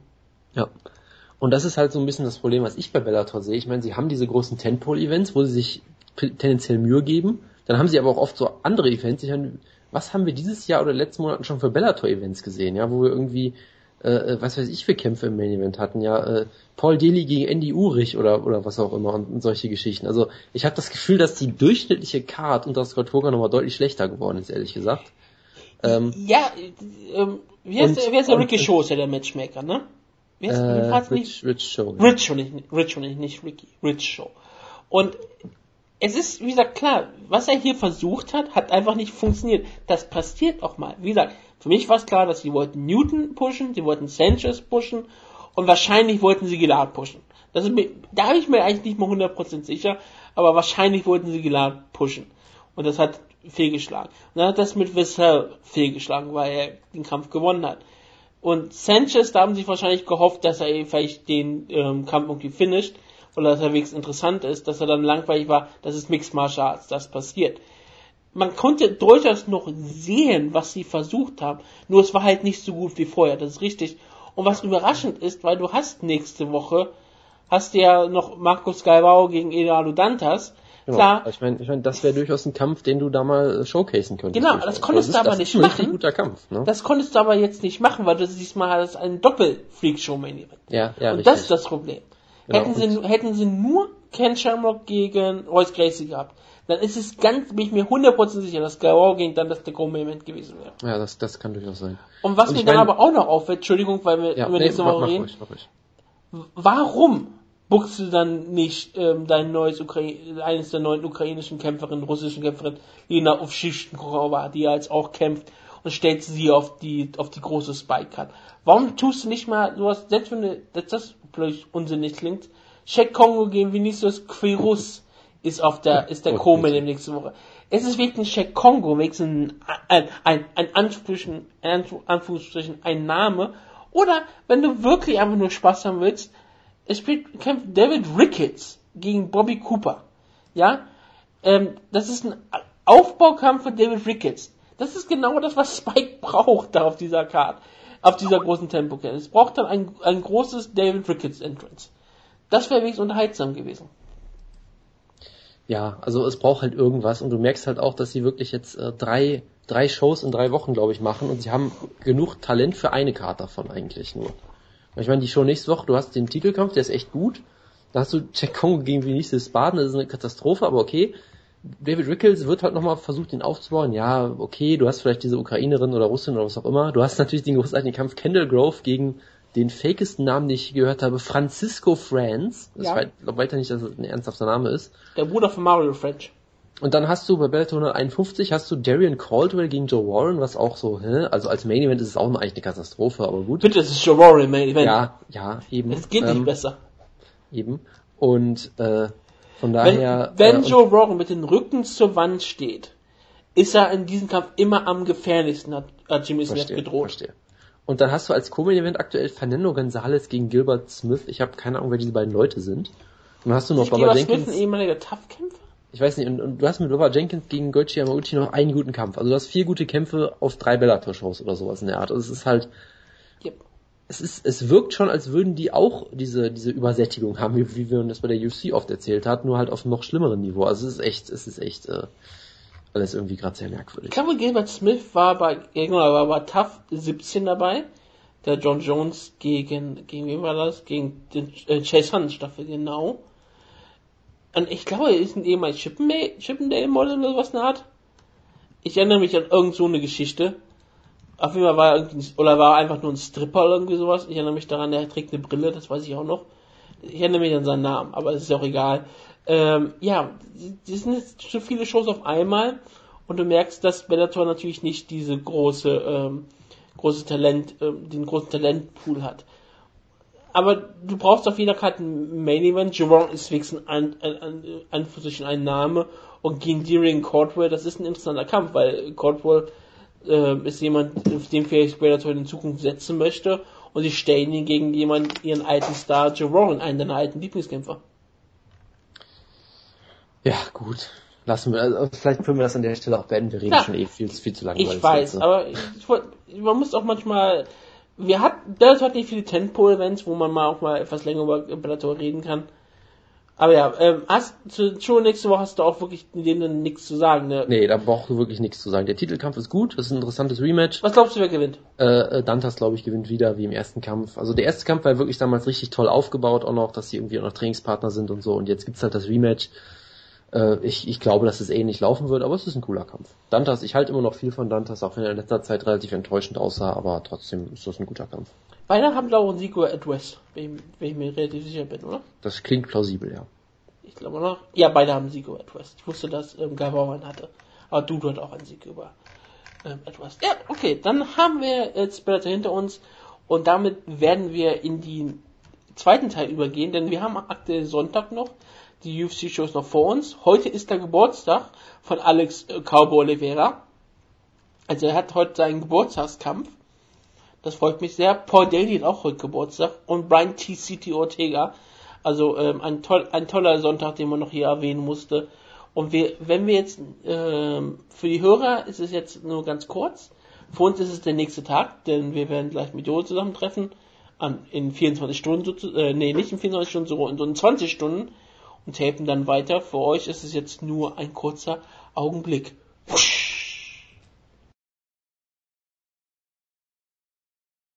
Schlagkraft, Ausgabe 200. Wir schreiben Montag, den 22. Februar, sind zusammengekommen in großer Runde. Äh, vielleicht für längere Zeit das letzte Mal. Äh, später dazu mehr. Wir haben die 200. Ausgabe und sie ist picke, packe voll. Wir haben Bellator zu besprechen, wir haben eine News-Ecke und wir haben UFC Re- und Preview. Ich begrüße zu meiner Linken äh, den Jonas. Servus. Und zu meiner Rechten den Wutke. Jojo. Ja. Muss dir was sagen. Ja, um Gottes Willen, das geht schon gut los. Ja, was denn? Dass es Ausgabe 200 ist und also was, das wissen die Hörer schon. Ja. Wir haben uns nämlich gedacht, es ist aktuell so viel passiert in deinem Leben. Erst äh, natürlich äh, Felix Sturm, dann Roger Schmidt und dann Rudi I don't Völler. like where this is going. Wir haben uns schon überlegt und gesagt, wir haben uns gestern getroffen, wir haben schon über Bellator gesprochen. Wir haben die Last dir von deinen Schultern genommen. Ihr seid so geil. Wir haben, wir haben gesagt, wir werden sehr viel über Bellator reden müssen. Wir haben, glaube ich, auch eine Stunde oder so geredet. Gott. Und habe gesagt, das können wir Jojo nicht zumuten. Deswegen haben wir es einfach getan. Und das ist unser Geschenk an dich. Das ist die sehr, 200. Ausgabe. das ist sehr nett. Du, du kannst jetzt natürlich gerne noch was über Bellator 149 sagen oder für immer schweigen. Ich würde gerne dazu sagen, dass es genauso ist, wie ich es mir vorgestellt habe. Und ich als Gegner von Freakshow-Kämpfen, der immer für die Gesundheit von Kämpfern eintritt, ähm, sage, dass jetzt endlich mal Schluss sein muss damit. Okay. Das ist ähm, deine Meinung, das ist auch äh, absolut okay. Du kannst ja nachher nachhören, was wir gesagt haben. Äh, Aber wir haben wirklich schauen. gesagt, wenn du eine Stunde Bellator hörst, dann wirst du zu Jojo 5000 und irgendwann muss dann deine äh, äh, Freunde den Krankenwagen rufen. Und das kann nicht gut ausgehen. Vermutlich, ja. Vermutlich. Sollte ich besser nicht im Auto hören, wahrscheinlich, ne? Ähm, nein, das wäre wahrscheinlich nicht gut. Du solltest auch keine äh, schweren Maschinen damit bedienen. Habe ich nicht vor. Habe ich nicht vor. Werde ich jetzt auch nicht Ich anfangen. weiß ja nicht, was du auf der Arbeit so tust. Also, Autofahren. Einen Kaffee Ja, trinken. du, ich könntest dir natürlich auch einen Bulldozer fahren, das kann ich Ja. nicht wissen. Ähm, wollt ihr Wenn denn ich was? einen aktuellen Arbeitgeber einschätze, könnte das durchaus der Sache sein. Ja, natürlich. Ähm, wolltest du noch was äh, zu äh, nächstwöchigen oder dieswöchigen Bellator-Show sagen? Nein, das haben wir auch schon getan. Das habt ihr auch schon getan. Wie äh, zuvorkommen von euch? Ja, wir haben ähm, eine lange, ähm, schöne Bellator-Ecke gemacht. Um Gottes Willen. Ist sie echt eine Ja. Stunde lang geworden? Ungefähr. Ich habe es nicht nachgeschaut. Ich habe es aufgenommen, aber noch nicht bearbeitet. Ich entschuldige mich in aller Form dafür. Ähm, ja, dann starten wir doch mit der News-Ecke, würde ich fast sagen. Ähm, wo wir gerade bei anderen unbedeutenden, ekelhaften Promotions sind. Jonas, World Reisen! Nein. Ähm, Wanderlei Silva hat sich mit Reisenvertretern getroffen und, und mit Bellator-Vertretern und möchte unbedingt gegen Fedor Emelianenko antreten. Ich verstehe jetzt nicht das Stichwort, aber gut. Es Awkward Silence Moment am richtigen, äh, im richtigen Augenblick ist auch sehr gut. Ich wollte eigentlich auf, ähm, äh, ja, wenn, wir, wenn du schon mit Wanderlei Silva anfängst, wollte ich nur kurz äh, hinzufügen, dass er eine dreijährige Sperre jetzt von der Nevada-Kommission bekommen hat. Jonas, World Series of Fighting. Ja, also da gibt's natürlich nur- nur eine wichtige Sache eigentlich äh, zu erwähnen, nämlich Marlon Moraes hat gekämpft. Und er hat auch nicht lange gebraucht. Er hat wieder gegen jemanden gekämpft, den eigentlich niemand kennt, glaube ich, den sie irgendwie aus der Explode Fighting Series geholt haben. Und der Name war auch Programm, weil Marlon Moraes hat dafür gesorgt, dass das Knie des guten Mannes explodiert ist. Mit, äh, mit wenigen Legkicks, waren glaube ich wirklich nur so fünf oder sechs Legkicks oder sowas, hat er ihn, äh, glaube ich, beide Beine mehr oder weniger zerstört. In ungefähr 75 Sekunden oder sowas. Er hat, also es war sehr spektakulär, ist weiterhin ja einer der technisch besten Striker, die man sich so wünschen kann und ist ein traumhafter Kämpfer. Ich feiere ihn immer weiter sehr ab und ich sage weiterhin, dass er in der UFC auch sehr viel Erfolg haben könnte. Wie gesagt zu Justin Gaethje. Äh, Auf jeden Fall würde ich ihm höheres Potenzial ein, einschätzen als Gage. Oder Das, Luis Palomino. Ja, ich- Superstar. ich- Capoeira ich glaube, ich glaube, er hat äh, höheres Potenzial als diese beiden. Das ist korrekt soweit. Ähm, und ich meine, gut, er macht ja im Prinzip alles richtig, weil er, äh, er kämpft halt gegen Leute, die niemand kennt und kriegt dafür angeblich 140.000 Dollar pro Kampf. Ja. Wobei man bei World Series of Fighting natürlich nie so genau weiß, ob die ihm das Geld dann wirklich zahlen, aber okay. Ja. Ähm, Wir haben, soweit, es ist K1-Level Bezahlung. Genau, und soweit ich weiß, ist es jetzt irgendwie sein vorletzter Kampf in dem Vertrag oder sowas gewesen und er möchte dann ja vielleicht auch nochmal neu verhandeln. Also ich hoffe sehr, dass er ins Bantamweight kommt, weil Bantamweight ist so eine Division, die seit Jahren so irgendwie, äh, ja, so nicht besonders gut ist, weil irgendwie Leute verletzt sind und nichts passiert und so weiter. Und jetzt, so langsam wird es, glaube ich, eine, könnte es eine echt interessante Division noch werden, wenn jetzt Aljamain Sterling noch kommt und Thomas Almeida und Marlon Moraes und so weiter und so fort, dann wird das da noch echt interessant. Wie Marlon Moraes? 140.000 Dollar in Starbucks Gutschein bekommt er. Genau, das, das wird sein, ja. Also ich weiß gar nicht, wie- weiß ich jetzt gar nicht, so Ende 20 oder sowas, glaube ich. Hat der Wikipedia-Artikel? Äh, hat er sogar, ja. Ja. Ich gucke gerade. Er ist nicht Justin Gaethje. Er ist relevant. Ja, auf jeden Fall relevanter als Justin Gaethje. Also laut Sherlock ist er 27 und laut Wikipedia ist er scheinbar 30. Das ist irgendwie etwas. Einigen wir uns auf äh, 28,5. nee, auf, nee, ja, sie, 27, wie auch immer. Also Ja, ist doch 27 ist er, laut Typology. Okay, wir nehmen die das Topology-Alter, weil bei denen sind die Geburtsdaten ja immer richtig. genau. Ja. Äh, Geburtstage haben wir übrigens auch schon gestern gemacht. Ja, aber Ein da haben wir ja oh. darüber haben wir ja gesprochen, dass heute, am heutigen Geburtstag, feiern, äh, am heutigen Tag feiern Geburtstag Walid Ismail natürlich und Colby Covington, Natürlich. der mal gegen Mike Ty- Mike Ty gewonnen hat. Gut, ich Der möchte, mal gegen André Losio verloren. damit wir das auch noch mal wieder drin hätten, äh, ich möchte noch, noch eine Sache kurz sagen zu Worlds of Fight, nämlich es ist eine ganz besondere Arena, in der das stattgefunden hat, nämlich die haben veranstaltet in einem, Jojo, du musst mir jetzt helfen, aber ich weiß nicht, wie man das übersetzen soll, in einem Recplex haben die veranstaltet. Das ist ja irgendwie so eine, ja, Mehrsporthalle oder so, keine Ahnung, wie, wie nennt man sowas denn? Mehrzweckarena oder sowas. Genau, und das Tolle war, ähm, während World of Fighting fanden sch- scheinbar ungefähr ein halbes Dutzend äh, äh, Kinder-Volleyballspiele parallel in der gleichen Halle statt. Also es Ja, gibt halt ein sehr großartiges Foto, wo du siehst, wo Leute Volleyball spielen, im Hintergrund siehst du diese großen Lichter der Arena und des Käfigs. Das ist ein Ja. absoluter Traum. Ich muss noch einen Geburtstag erwähnen, das ist relativ wichtig. Ähm, passenderweise heißt er auch der Bulldozer. Gregor Herb wird heute 37. Erinnert sich vielleicht noch an Gregor Herb, er war immer einer, der in die TV-Shows mussten, bevor es die erste UFC-Show in Deutschland gab. UFC Ja, bei Stern, 99. bei Stern TV war er zum Beispiel. Genau, und er hatte dann noch Mit mal mit der Zeitung unterhalten. Der Ich find sogar- deutsche, der Box- deutsche Rich Franklin quasi. Ich finde hier sogar noch einen alten. Was? ich finde sogar noch einen alten Artikel aus dem Jahr 2009 vom Käfig ins Klassenzimmer. Gregor Herb gilt als einer der besten deutschen Freefighter. Im normalen Leben ist er Referendar für englischen Sport an, einer- an einem Freiburger Gymnasium in der Badischen Zeitung. An einem? Das war Gregor Herb. So, so. Gut, ähm, kommen wir zu was Wichtigerem, CM Punk. In der UFC ist lächerlich, sagt Joe Rogan. Joe Rogan sagt auch, dass Dada 5000 gegen Kim Splice einer der schlechtesten MMA-Kämpfer aller Zeiten war. Also der hat eindeutig keine Ahnung, dieser Ja. Auf jeden Fall.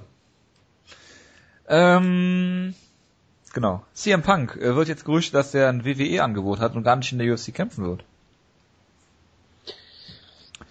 Wir sind der falsche Podcast, um, um dafür, da, darüber Ja. zu spekulieren, weil wir sind ja auch nicht mehr der beste Wrestling-Podcast auf dem Cyber. Richtig. Das ist ja mittlerweile ein anderer Podcast, deshalb muss das an anderer Stelle diskutiert werden. Und gerüchtet wurde, dass CM Punk zu WWE zurückkehrt, ist es schon immer. Gerade weil WrestleMania Season ist, dann kommen die Gerüchte auch wieder auf. Also ich, ich, ich traue CM Punk durchaus zu, dass er nicht mal bei der WWE auftritt. Nicht bei der WWE auftritt? Ja, ich, er, er ist nur einer dieser Leute, wo ich wirklich so denke, okay, der könnte mal sein Wort mal stehen, aber er ist auch jemand, wenn er natürlich das Geld zieht, dann kann er natürlich auch auf einmal wieder zurückkommen. Ach so, wie jeder also- andere auch. Also hast du dazu keine Meinung. Richtig. Weil es ist, Das hast du Wenn- gerade wenn- sehr ausführlich. Wenn er richtig viel Geld angeboten bekommt und ähm, sehr viel Freiheit bekommt, dann wird er wieder zu WWE zurückkehren, kriegt das nicht, kehrt er nicht zu WWE zurück. Also ist Aber er- ich glaube immer noch, ich glaube immer noch dran, dass er bei der UFC kämpfen wird. Einmal. er ist praktisch so ein Wendehals wie wir immer. Er ist ein Mensch, das ist richtig. Ähm, Dustin Poirier und Peter, Peter Sobotta, Peter Sobotta haben äh, neue UFC-Verträge unterschrieben. Aljamain Sterling auch. Das ist schon interessant. Letzterer hat äh, ja groß und breit letzte Woche Montag in der MMA Hour verkündet, dass, wie wir schon vor einiger Zeit äh, besprochen haben hier, äh, sein UFC-Vertrag wahrscheinlich verlängern wird, weil er für andere Promotions einfach zu uninteressant ist, als dass sie ihm Gehalt bieten würden, wo er schwach werden würde. Die Frage war halt, ob die UFC ihm halt noch einen Vertrag anbietet oder sagt, pff, we don't care, so nach dem Motto. Ähm, haben sie dann wohl gemacht. Und jetzt freuen wir uns auf Aljamain Sterling, dass er endlich mal einen härteren Brocken vielleicht kriegt. Ich meine, ähm, Johnny Eduardo hat er schon sehr eindrucksvoll auseinandergenommen. Deswegen warten wir mal ab. Ähm, wie wär's denn zum Beispiel mit, lass mich mal kurz überlegen, wen haben wir denn im Bantamweight? Michael McDonald ist doch wieder da. Hätte ich kein Problem mit. Also, Weil er steht unter ihm noch. Asunsao kommt zurück.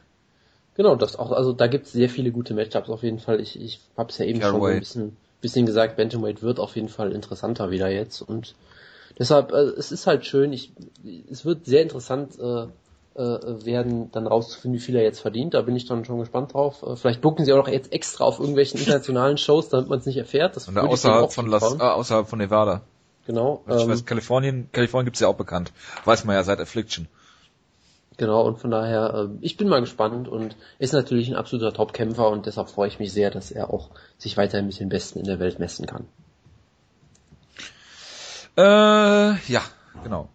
Gleison Tibau weiß nicht, was Epo ist, hat er jetzt gesagt.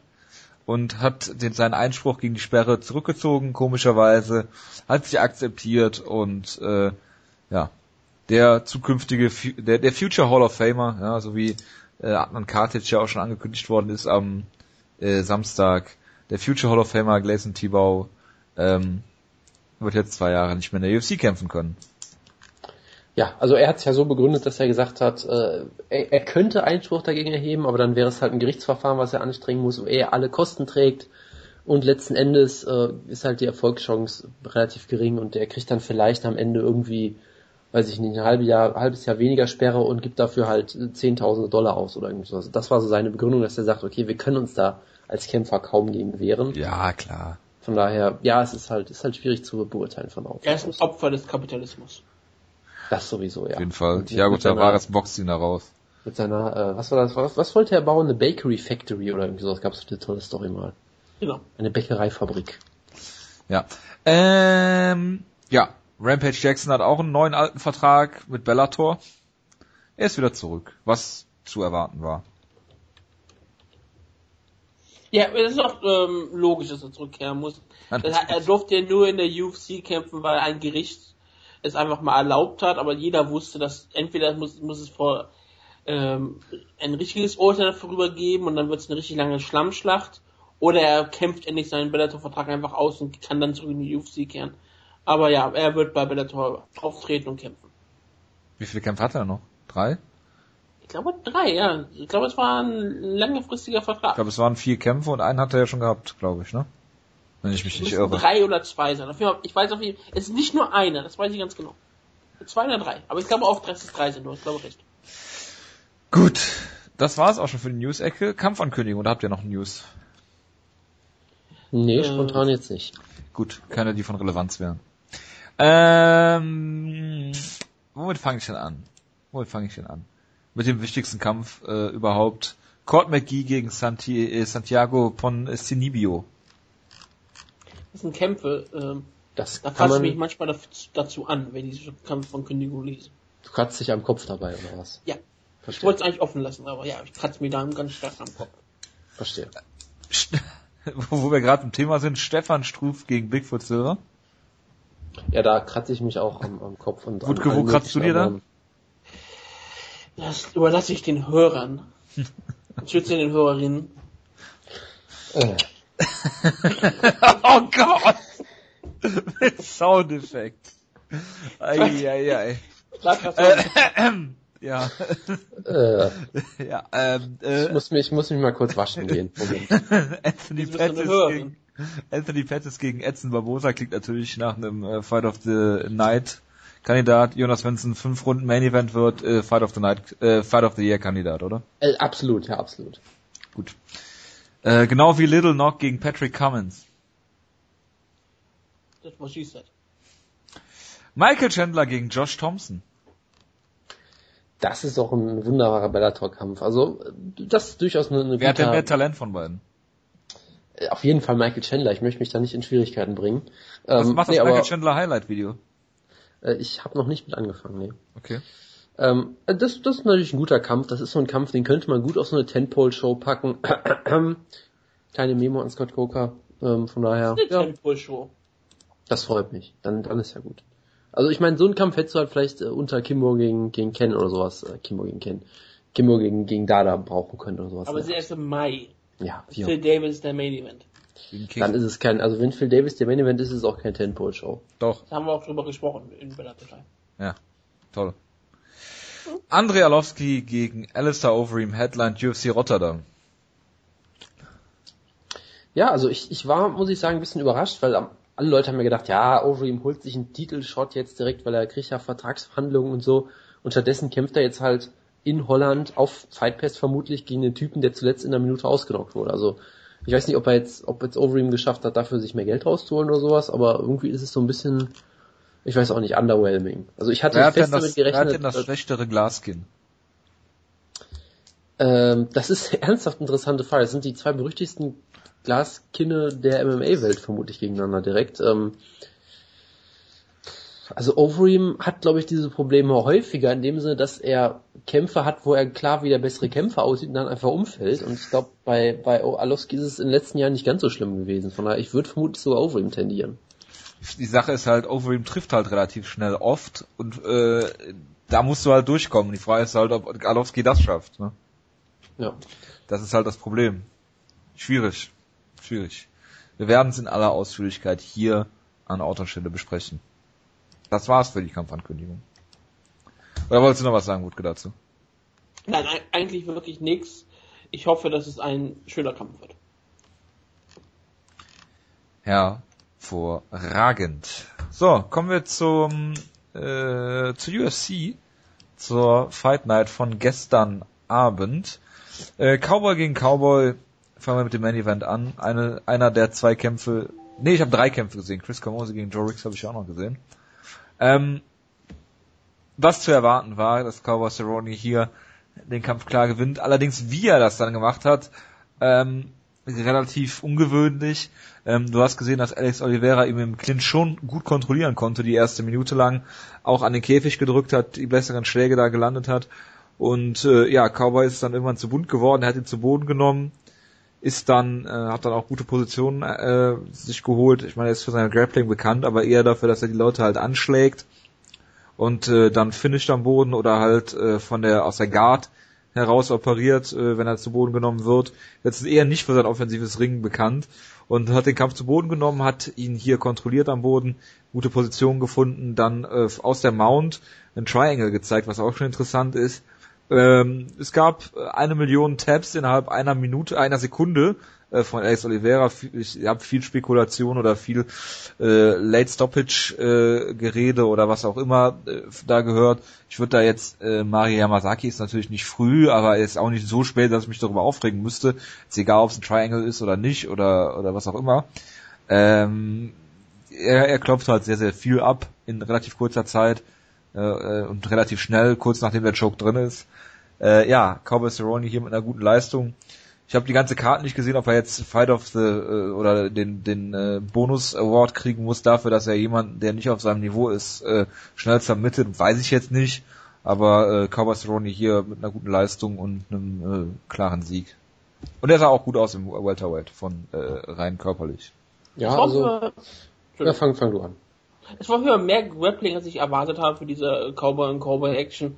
Und es, es war wirklich überraschend. Wie du auch erwähnt hast, Oliveira hat ähm, gerade im Clinch großen Vorteil gehabt. Ich vermute, das liegt auch einfach daran, für Cerrone war es der erste, erste Mal im Welterweight. Ich, vielleicht hat er mal früher in seiner Karriere im Welterweight gekämpft. Aber er hat vielleicht noch nicht die ganze Masse so richtig genau aufgebaut, wenn Oliveira jetzt schon seit längerem wieder im Welterweight kämpft. Und er hat diesen Kräftevorteil eigentlich sehr gut ausgenutzt. Sony muss, äh, sah man auch immer wieder an, dass wenn er getroffen wurde, von, auch von Schlägen, ist er immer wieder ein bisschen mehr zurückgewicht als vielleicht normalerweise. Das hat man ja auch bei Benson Henderson in seinem Debüt damals gesehen, dass er von der Schlagwirkung vielleicht auch so ein bisschen überrascht war. Aber ähm, Lotero hat dann einfach gezeigt, dass er ein kompletter Kämpfer ist dass er den Kampf dann zu Boden nimmt, wieder per Takedown, nicht per äh, Knockdown, aber da zeigt er einfach, dass er ein wirklich wunderbarer Kämpfer ist, dass er auch einfach ein Finisher ist und er hat ja schon häufig seine großartigen äh, Triangles gezeigt, jetzt hier eine Mounted Triangle. Ich glaube auch, ähm, Oli, ähm, Oliveira Cerrone und, und auch Yamazaki waren sehr überrascht davon, wie schnell Oliveira tappt. Ich meine, er hat sich kaum umgedreht, sofort war er, war er sofort am Tappen. Das ist auch, äh, wenn er drin ist, du hast keine Möglichkeit rauszukommen, auch nicht wirklich problematisch. Es ist halt immer noch ein Choke und beim Choke habe ich ähm, keine so große Bedenken, falls er mal eine, eine Sekunde länger ist, drin ist, als er sein sollte. Es ist jetzt nicht so, dass hier irgendwas gebrochen werden konnte. Es ist äh, natürlich vielleicht minimal zu spät, aber es ist, kein- ist ja nichts. In diesem Fall würde ich sogar wirklich sagen, ist nichts passiert. Sony muss hier äh, den Choke weiterhin halten. Yamazaki war dann auch schnell da und als er da war, wurde der Griff auch sofort gelöst. Deswegen sehe ich hier keine große Problematik. Ja, also äh, was sorry, was, was ich nur sagen wollte, ähm, unterhaltsamer Kampf natürlich wie üblich bei, bei den Cowboys.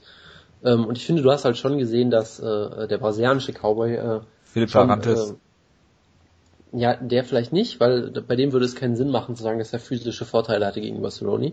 Aber Alex Cowboy hatte schon äh, physische Vorteile, wirkte doch um einiges kräftiger und konnte da auch im Clinch dann doch schon äh, Cerrone ein bisschen äh, bullien, wie man vielleicht sagen würde. Äh, konnte die, äh, und hat das eigentlich auch gut gemacht anfangs, wie ich fand. Also hat halt genau das gemacht, was man halt äh, machen muss gegen Sony. Er hat schnell Druck gemacht anfangs, hat äh, viel versucht, viel äh, auch seinen, seinen, äh, seinen physischen Vorteil auszuspielen, hat das auch eigentlich ziemlich gut gemacht und Sony hatte schon so gewisse Probleme damit, aber dann kam halt dieser Takedown, der natürlich perfekt getimed war, als Oliveira gerade nach vorne rennen, rennen wollte und dann... Dominic Cruz-esque. Das würde ich jetzt so vielleicht nicht sagen, aber gut.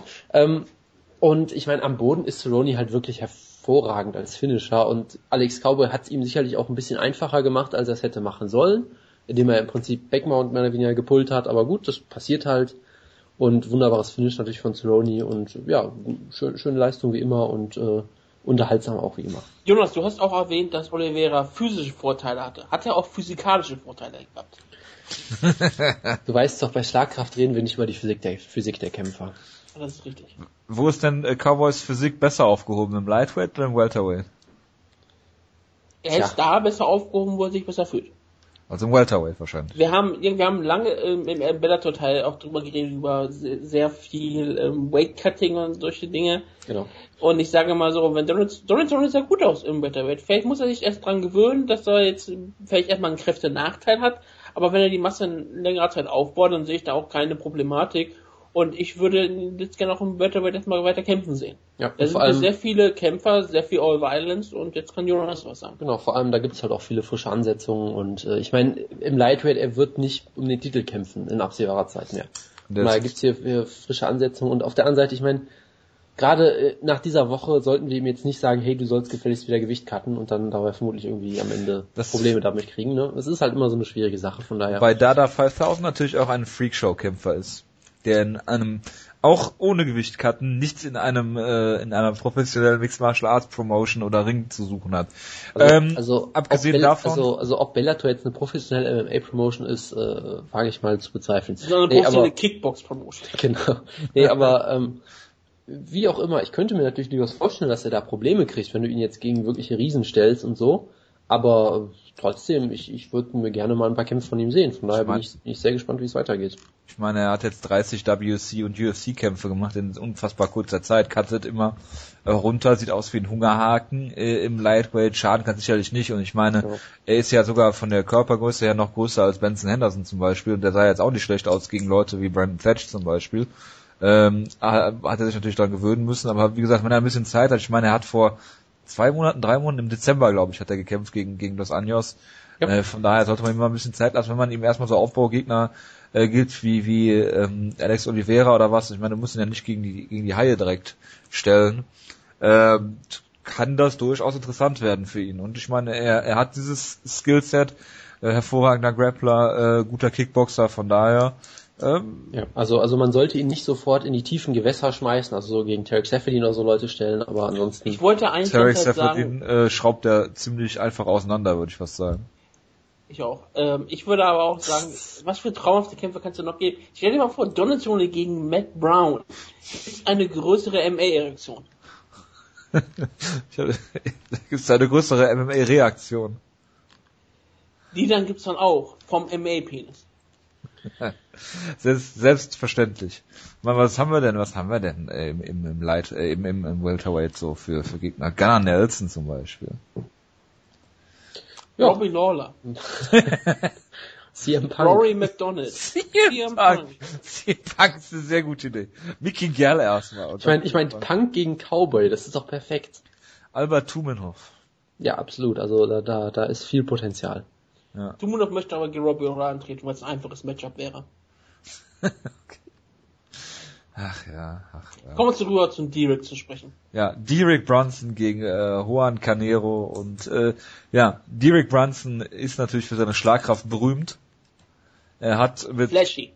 Ja, mit Canero den Boden aufgewischt hat ihn äh, zu Boden geschlagen, glaube ich sogar, und damit Ground and Pound eingedeckt und Oman Canero hatte keine Chance.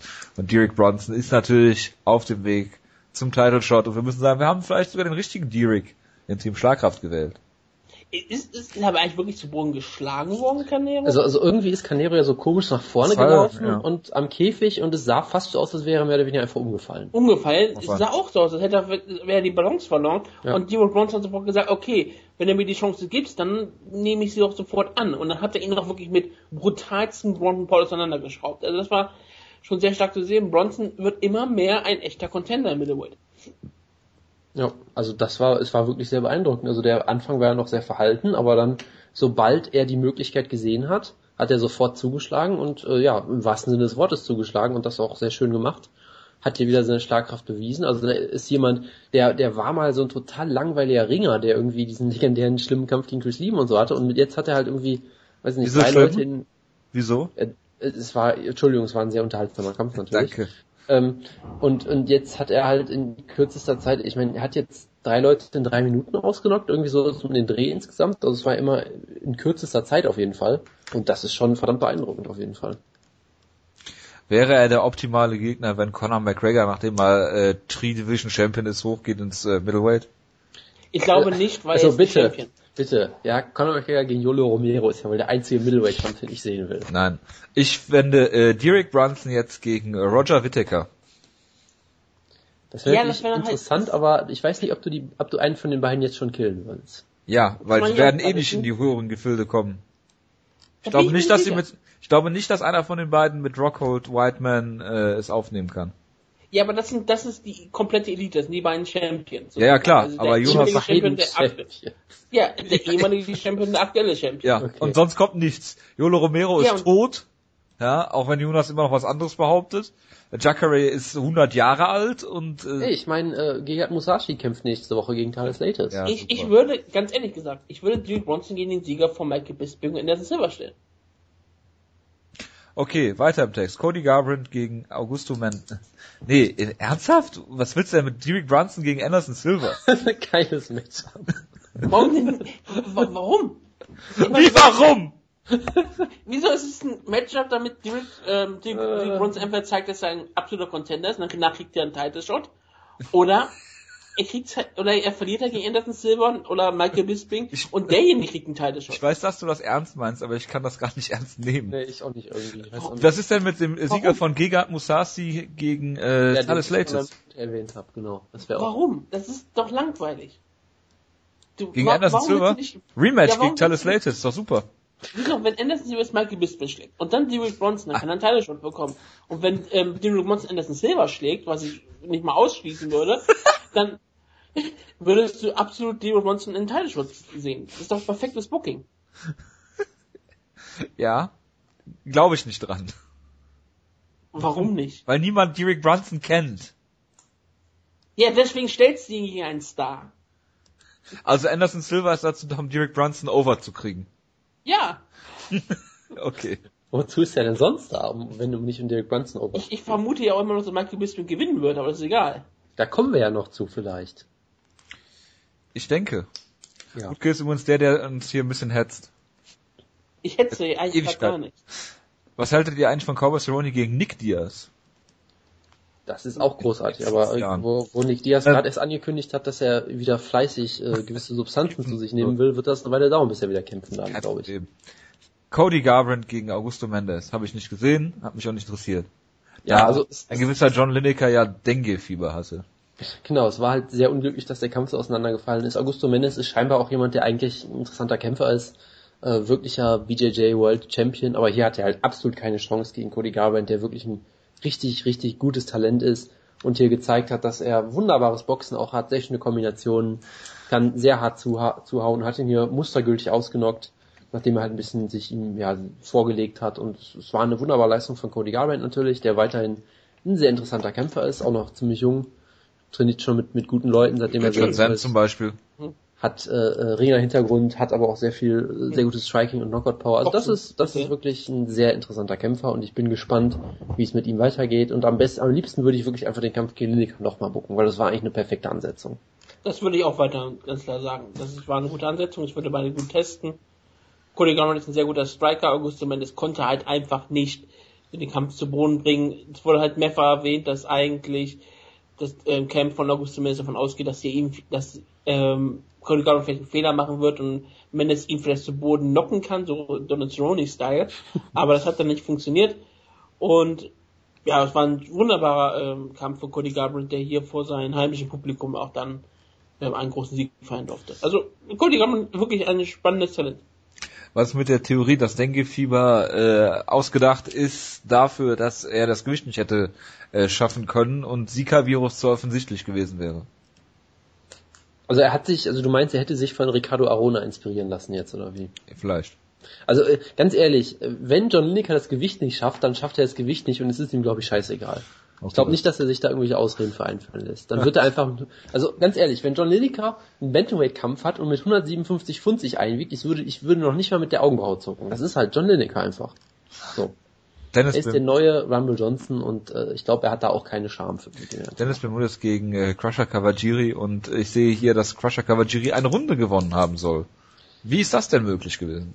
Also laut Jordan Green war das ja eine klassische Shuto 10-10 Runde, weil in der ersten Runde einfach nichts passiert ist. Ähm, Achso. ich glaube, Hat Kawajiri mal hat, zu Boden genommen. ich weiß nicht, ob Kawajiri in den ersten zwei Runden einen Schlag gelandet hat. Das ist ein bisschen schwierig und war hat eine Runde ge ge gewonnen. ohne ja, Schlag. also er hat ihn halt äh, ungefähr siebenmal so halb zu Boden genommen in der ersten Runde, weil Er hat ihn kontrolliert. weil Ber- Bermudez hat äh, irgendwie relativ merkwürdig gekämpft und hat versucht, ein Grappling-Duell mit Kawajiri zu initiieren, wodurch Kawajiri dann die Chance hatte, ihn zu Boden zu nehmen.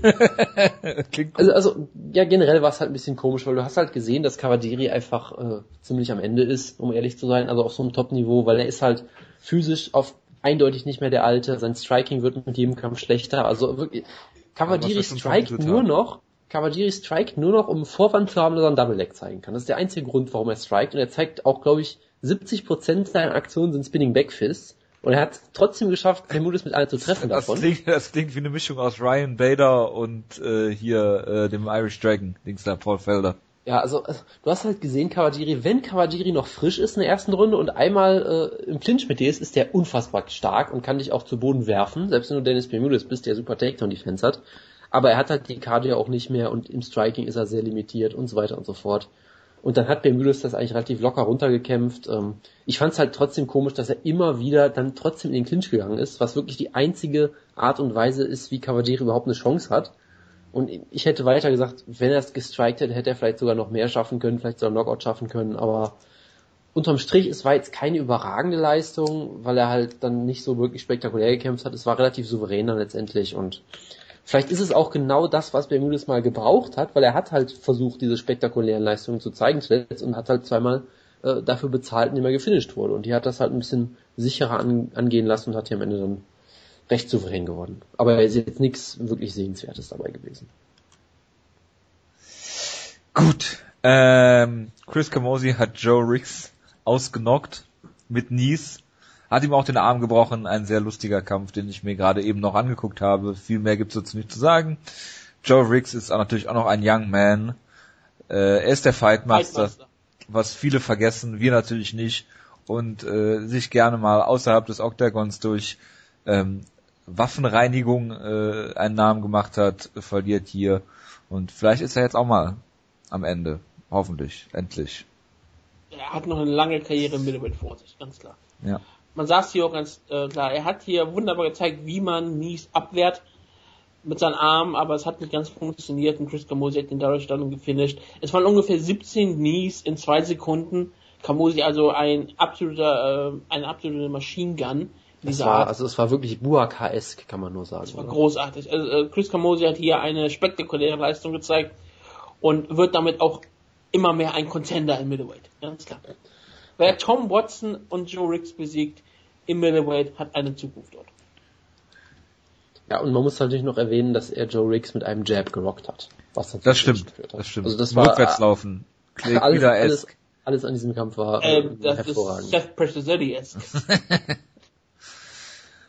Äh, ja. James Krause gegen Sean Campbell müssen wir nicht drüber reden, oder? Sie James Cross.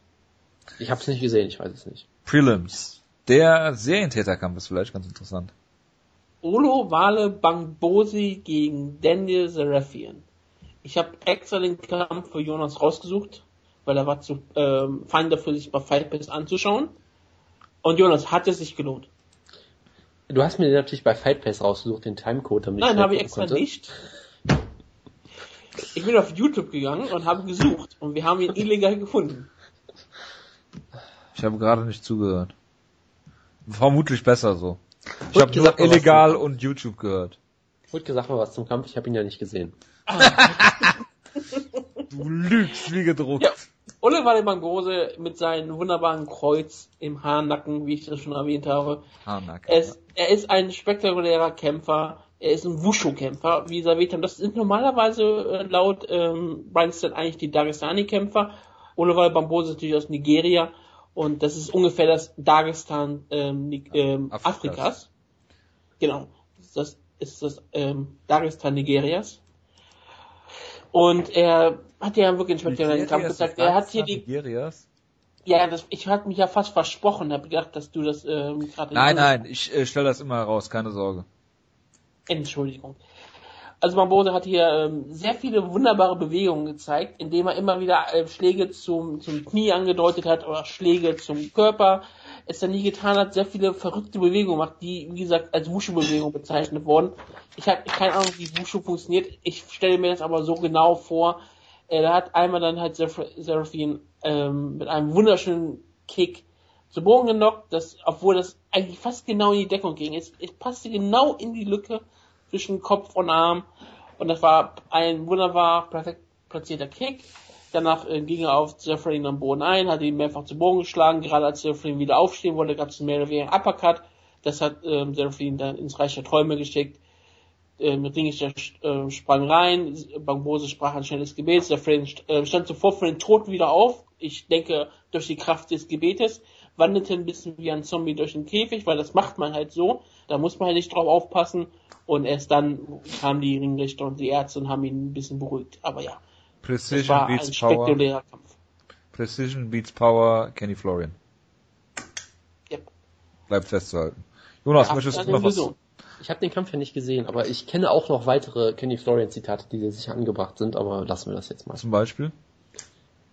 Jetzt fällt mir natürlich keins ein. Schade. Bang, Bangbose war hier wie Be like Wasser, water. mein Freund. ja, genau, genau. Genau. Äh, S for real, würde ich fast sagen. Ja, auch, auch ein bekanntes Kenny Florian Zitat. Marion Renault hat verloren, Wutke.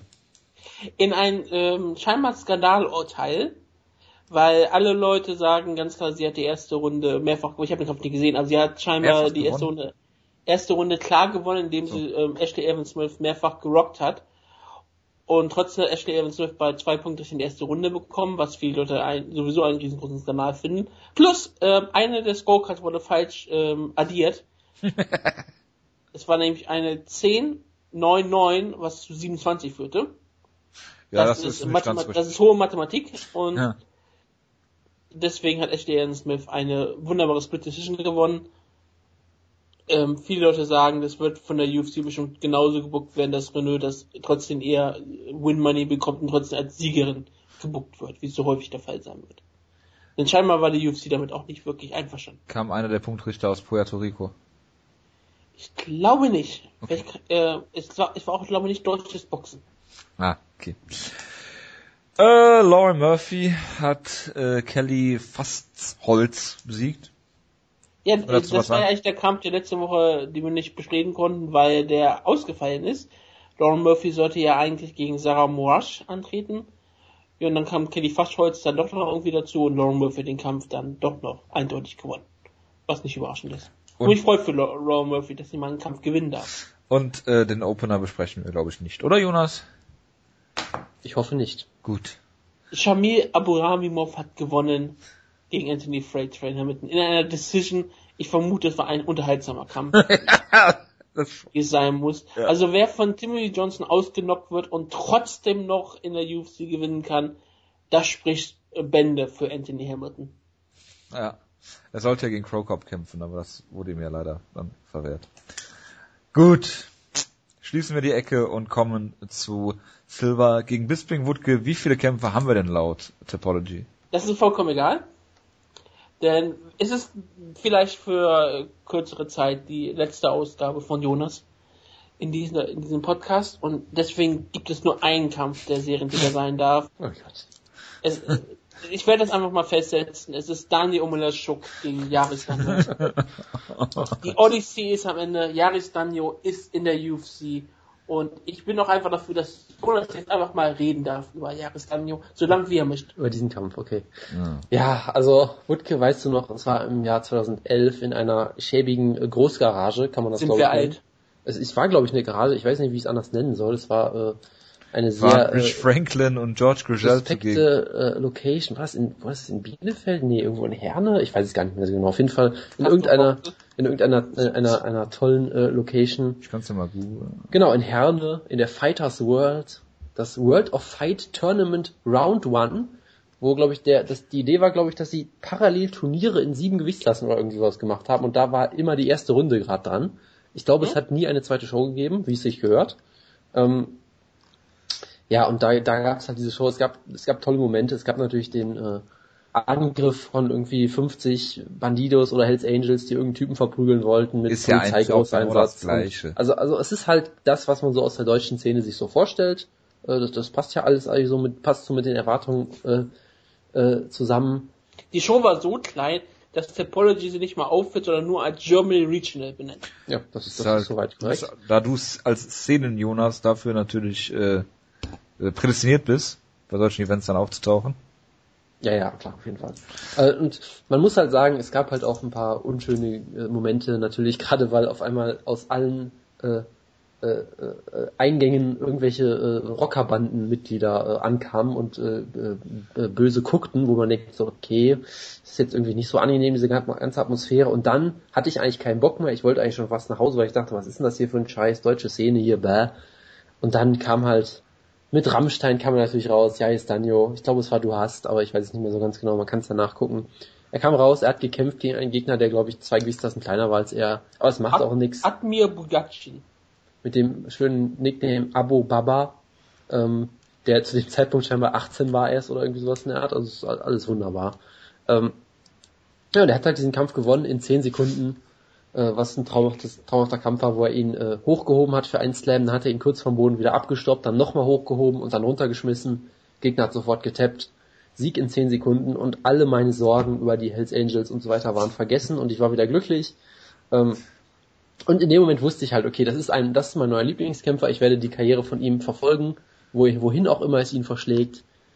Ich habe seine Karriere nicht komplett verfolgt, ich habe halt manche Kämpfe nicht sehen können natürlich, äh, aber ich habe ihn er hat einmal bei Respect geguckt, das habe ich auf YouTube zumindest gesehen. Ich habe seinen Ja, er hat jemanden besiegt, der äh, Konstantin Erokin besiegt hat. Äh, Siehst du mal. oder? Verloren hat. Moment. Siehst du mal, Du ähm, meinst äh, Jermaine von Roy.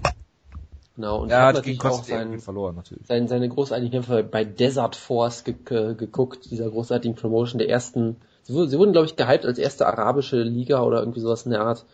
Auch alles, so, ne? alles wunderbar. Ja, genau, irgendwie sowas. Aber sind jetzt Ähm, abgelöst worden von Abu Dhabi Warriors. Ich habe mich natürlich auch damals beömmelt 2013, als er einen äh, No Contest durch einen Timekeeping-Fehler hatte, was auch toll war, weil äh, die Offiziellen den Kampf, ein, das war ein Titelkampf und nach drei Runden wurde der Kampf einfach einfach beendet, weil alle vergessen hatten, dass der Kampf nach zwei Runden hätte gehen sollen. Ärgerlich. Also perfekt, also perfekt. Den Kampf hätte er äh, nach drei Runden sogar verloren. Das heißt, ihm wurde da irgendwie vielleicht sogar noch fast was gerettet. Und generell, ich bin halt großer Fan von ihm. Er kämpft doch mal in Finnland. genau, in Land Finnland Tom Nini genau. Genau, also er hat durchaus äh, auch scheinbar, ähm, also ist jetzt nicht so, als hätte er nur irgendwie in der deutschen Szene so ein paar Leute besiegt. Also er hat durchaus äh, äh, ja, Markus Van, Vantinen besiegt, der scheinbar ein guter, relativ guter finnischer Kämpfer ist, der davor drei Kämpfe am Stück gewonnen hatte. Er hat, wie gesagt, in, in Jordanien und so weiter gekämpft. Also ist jetzt schon jemand, der äh, durchaus au- aus der deutschen Szene ausgebrochen ist, so ein bisschen, und sich durchaus einen gewissen Namen gemacht hat. Ähm, und ich bin natürlich immer großer Fan von ihm. Ich finde es natürlich großartig, dass er jetzt in der UFC ist. Er hat auch den traumhaften Nickname Man Mountain. Was Besseres kannst du dir eigentlich gar nicht vorstellen.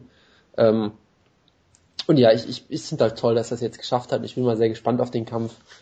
Und es ist halt immer noch schwierig, ihn einzuschätzen, weil er hat halt natürlich eine regionale Heavyweight-Kämpfe und so. Da weißt du halt nie, was jetzt von den Gegnern und so weiter zu halten ist. Äh, wie gesagt, es schien zumindest so, dass er auch so ein bisschen äh, aus dieser deutschen Szene rausgekommen ist und auch gegen ein paar äh, internationale Namen gekämpft. Also von daher, sein Rekord wirkt für mich gar nicht mal so schlecht. Aber auch da fehlt mir natürlich, ich, ich kenne natürlich die jordanische Szene und sowas alles nicht. Von daher, keine Ahnung. Ähm, ja, es ist jetzt äh, schockierend, ich weiß. Ähm, von daher, es ist immer schwierig zu beurteilen. Er ist halt jemand, er ist halt, äh, glaube ich, ohne klassischen Kampf Kampfsporthintergrund. Er hat irgendwie mal geboxt und Powerlifting gemacht oder irgendwie sowas. Und das, das sieht man ihm auch an. Also er er ist halt, äh, er ist halt ein, ein Man Mountain. Das, das, der Nickname ist da schon ein Programm und er hat halt äh, eine sehr beeindruckende Physik, könnte man vielleicht sagen. Ähm, er, er kommt sicherlich auch stark durch die Kraft, dass er halt Leute einfach zu Boden nehmen und dann verprügeln kann und finishen kann dadurch. Äh, oder auch gerne mit, mit Dirty Boxing im, im Clinch ist er, glaube ich, auch noch ziemlich gut. Äh, von daher, ähm, es ist halt schwierig zu beurteilen, natürlich, wie weit kann man mit diesem Stil in der UFC kommen, weil es ist halt auf der einen Seite die UFC, auf der anderen Seite Daniel Omelianchuk ist jetzt auch kein Top 10 Heavyweight, sagen wir mal. Also ist jetzt auch, vielleicht, ich weiß gar nicht, ob der Sprung jetzt so gigantisch groß ist, aber es ist natürlich sicherlich ein Sprung, was die Qualität der Gegner angeht. Von daher ist es halt immer schwierig, sowas zu tippen. Ähm, ich meine, er hat, Daniel Omelianchuk hat immerhin den großartigen Nando Guillemino ausgenockt in der UFC, in einem fantastischen Kampf damals, den Hullen. Ja. Äh, und, und hat gegen Jared Rochold verloren, aber das ist keine Schande, das passiert jedem Mal. Das ist alles, alles kein Problem. Von daher ist es sicherlich ein gefährlicher Kampf, äh, aber letztendlich, ich muss natürlich auf Jais Daniel tippen. Das ist einfach mein, mein, mein, mein, mein Lieblingskämpfer im Heavyweight und ich bin sehr gespannt darauf. Ich, ich schätze mal, dass er, er hat bisher noch jeden Kampf gefinisht, deshalb glaube ich auch, dass er einfach Daniel Omeranchuk ausnocken wird durch Dirty Boxing im Clinch in der zweiten Runde oder so und ich, ich freue mich sehr auf den Kampf. Man hat gemerkt, dass du kurz sagen wolltest, ja, Danjo ist mein Mountain. Das wollte ich nicht sagen, aber das werde ich in Zukunft immer sagen über ihn. Gut. Ich will mich kurz fassen zu diesem Serientäterkampf und äh, ich muss natürlich äh, äh, ja jetzt Danjo auch äh, die Daumen drücken logischerweise. Er ist der Man Mountain, er ist äh, äh, ein weiterer deutscher UFC-Kämpfer und er wird dann Umiljanchuk äh, besiegen. Ja, ich sage auch ganz klar, ähm, zu 100% wird Jahresdaniel den Kampf hier gewinnen. Er ist die Nummer 1 aus Syrien und er wird sie auch einfach zeigen. Gut, dann kommen wir zu unwichtigeren Kämpfen. Äh, Anderson Silver gegen äh, Michael Bisping im Main Event und es gibt auch, ich glaube, was ich so mitbekommen habe, relativ viel Promo-Arbeit der beiden. Ich glaube, Anderson Silver ist schon seit einer Woche vor Ort, wenn ich das richtig mitbekommen habe. Ähm, ja, Michael Bisping im Moment mit seinem äh, ja, gewohnten Trash-Talking. Ähm, ja, Bisping hat 2015, glaube ich, äh, zweimal, ja genau, zweimal gekämpft gegen CB Dalloway und gegen Talis Latis. Ähm, der ist natürlich, äh, ich glaube, wenn das jetzt als Kang Lee und davor Mayhem und George Rivera sind die Leute, die er so per TKO besiegt. Anderson Silver, äh, äh, Quatsch. Michael Bisping ist natürlich dafür bekannt, notorisch keine Knockout-Power zu haben kämpft jetzt seit ewigen Zeiten mal wieder in, in äh, England, hat seit UFC 120 da, also vor sechs Jahren das letzte Mal da gekämpft. Gegen Anderson Silver, von dem man äh, im Moment auch nicht so richtig weiß, was man davon halten soll, hat natürlich ähm, Nick Diaz besiegt in einem Kampf, der etwas kontrovers, also der Kampf an sich war nicht kontrovers, aber das, was danach geschehen ist, was man alles im Urin der beiden gefunden hat, also äh, jeweils außer Urin getrennt, ja. Ähm, wenn ich den Kampf jetzt so beurteile, nach dem, was ich mache, ich weiß, beide sind nicht mehr, sind vielleicht nicht mehr in ihrer Prime, aber äh, wenn sie, ich sag mal, beide gleichmäßig abgebaut haben, weiß ich, dass beide durchaus Kondition für fünf Runden haben. Äh, wenn es hier einen Finish geben sollte, sehe ich das bei Anderson Silva ganz klar. Ich glaube nicht, dass Bisping ihn ausnockt, sowieso nicht. Ich glaube nicht, dass Michael Bisping irgendjemanden ausnocken wird in seinem Leben nochmal. Ähm, ich glaube auch nicht, dass, Anderson, äh, dass Michael Bisping ihn submittet. Ich glaube, der Kampf wird ähm, größtenteils im, im Stand geführt. Ich weiß nicht, wieso es zu einem Takedown kommen sollte, höchstens weil Anderson Silver Michael Bisping niederschlägt. Andersrum sehe ich das jetzt nicht so. Ähm, Anderson Silver weiß man natürlich, was er kann, was er gut kann. Im, im äh, Nick Diaz Kampf sah er natürlich auch etwas langsamer aus als vorher. Vielleicht, ich meine, man muss sich wie immer vorstellen, der altbekannte, berühmte Vergleich, er ist älter als Big Nog. Nach wie vor. Das wird sich auch so schnell nicht ändern ähm, hat schnelle Hände, gute Hände, ähm, ist in der Lage, seine Gegner immer auszurechnen. Ähm, er, er, er hat einen tollen, äh, tollen Jab. Er wird, er ist, glaube ich, sein, selbst sein größter Gegner, äh, was dieses ganze Rumklaunen manchmal angeht, wie zum Beispiel im, im Damien Meyer Kampf oder gegen Chris Whiteman im ersten Kampf vor allem, wo ihm das zum Verhängnis geworden ist. Und ich denke, dass hier ähm, Michael Bisping einer der am leichtesten auszurechnenden Kämpfer vielleicht ist. Ich meine, er hat das mit Nick Diaz schon gemacht, ähm, der auch relativ eindimensional ist als Volume Striker und Michael Bisping ist vielleicht genau das, nur halt eben als Kickboxer. Ähm, sucht auch hin und wieder mal den Clinch, wie zum Beispiel, gegen wen war das, Dennis, Dennis Kang oder was? Dieses, dieses eine Ding aus seinem Highlight-Video, was sie immer wieder zeigen, wo es da mehrere hundert äh, äh, Clinch-Knees hagelt äh, und er trotzdem nicht zu Boden geht, so ungefähr. Ähm, sehe hier, dass Anderson Silver äh, natürlich einen Kickbox-Kampf führt, wenn er sich konzentriert und, und nicht in, in so alte, alte Muster verfällt, wird der Michael Bisping hier relativ leicht ausrechnen können. Michael Bisping, äh, so der, der tragische Held der UFC vielleicht, äh, die äh, Galionsfigur für das englische MMA damals gewesen, immer äh, bis kurz vor, vor einen Titelshot gekommen und dann brutal verloren. Äh, gegen äh, Hendo zum Beispiel, dann äh, gegen Chelson einen durchaus knappen Kampf verloren, äh, gegen Vanderlei Silva verloren damals, äh, Vitor hat ihn dann ausgenockt, okay, in der Zeit, in der Vitor jeden ausgenockt hat, äh, gegen Tim Kennedy verloren, Luke Rockhold hat ihm natürlich auch klar seine Grenzen aufgezeigt. Und der wird über diesen Gatekeeper-Status, machen wir uns nichts vor, nie hinauskommen und jetzt muss man halt gucken, wie man Michael Bisping äh, halt in der UFC noch einsetzen kann. Und das sind halt solche solche Money Fights. Ne? Anderson Silva ist jemand, der natürlich auch zieht, absolut. Ähm, und sie wollen hier natürlich Fight Pass promoten, weil diese Show auf dem Fight Pass läuft in London. Ähm, bei Run Fighting zu sehen natürlich in Deutschland. Es gibt diesen Early Bird ähm, Coupon, Bonus, wie auch immer, den man im Moment noch anwenden kann, glaube ich. Aktuell noch, wo man zwei Euro nochmal gut geschrieben bekommt auf den Pay-Per-View-Preis.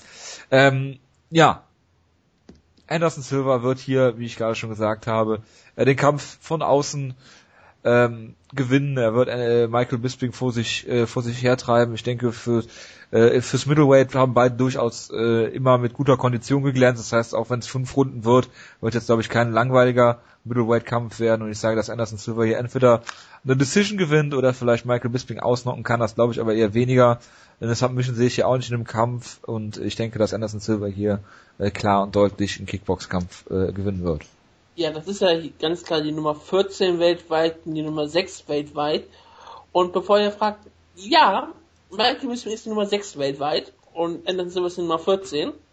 Damit ist Anderson Silva unter so Leuten wie Derek Bronson, Roya Hall. Aber die kämpfen ja bald gegeneinander. Robert Whittaker, Charles Latis, Giga Musashi, unter denen ist er alle gerankt. Nummer 7 ist nebenbei und damit auch unter Michael Bisping, Jon Romero.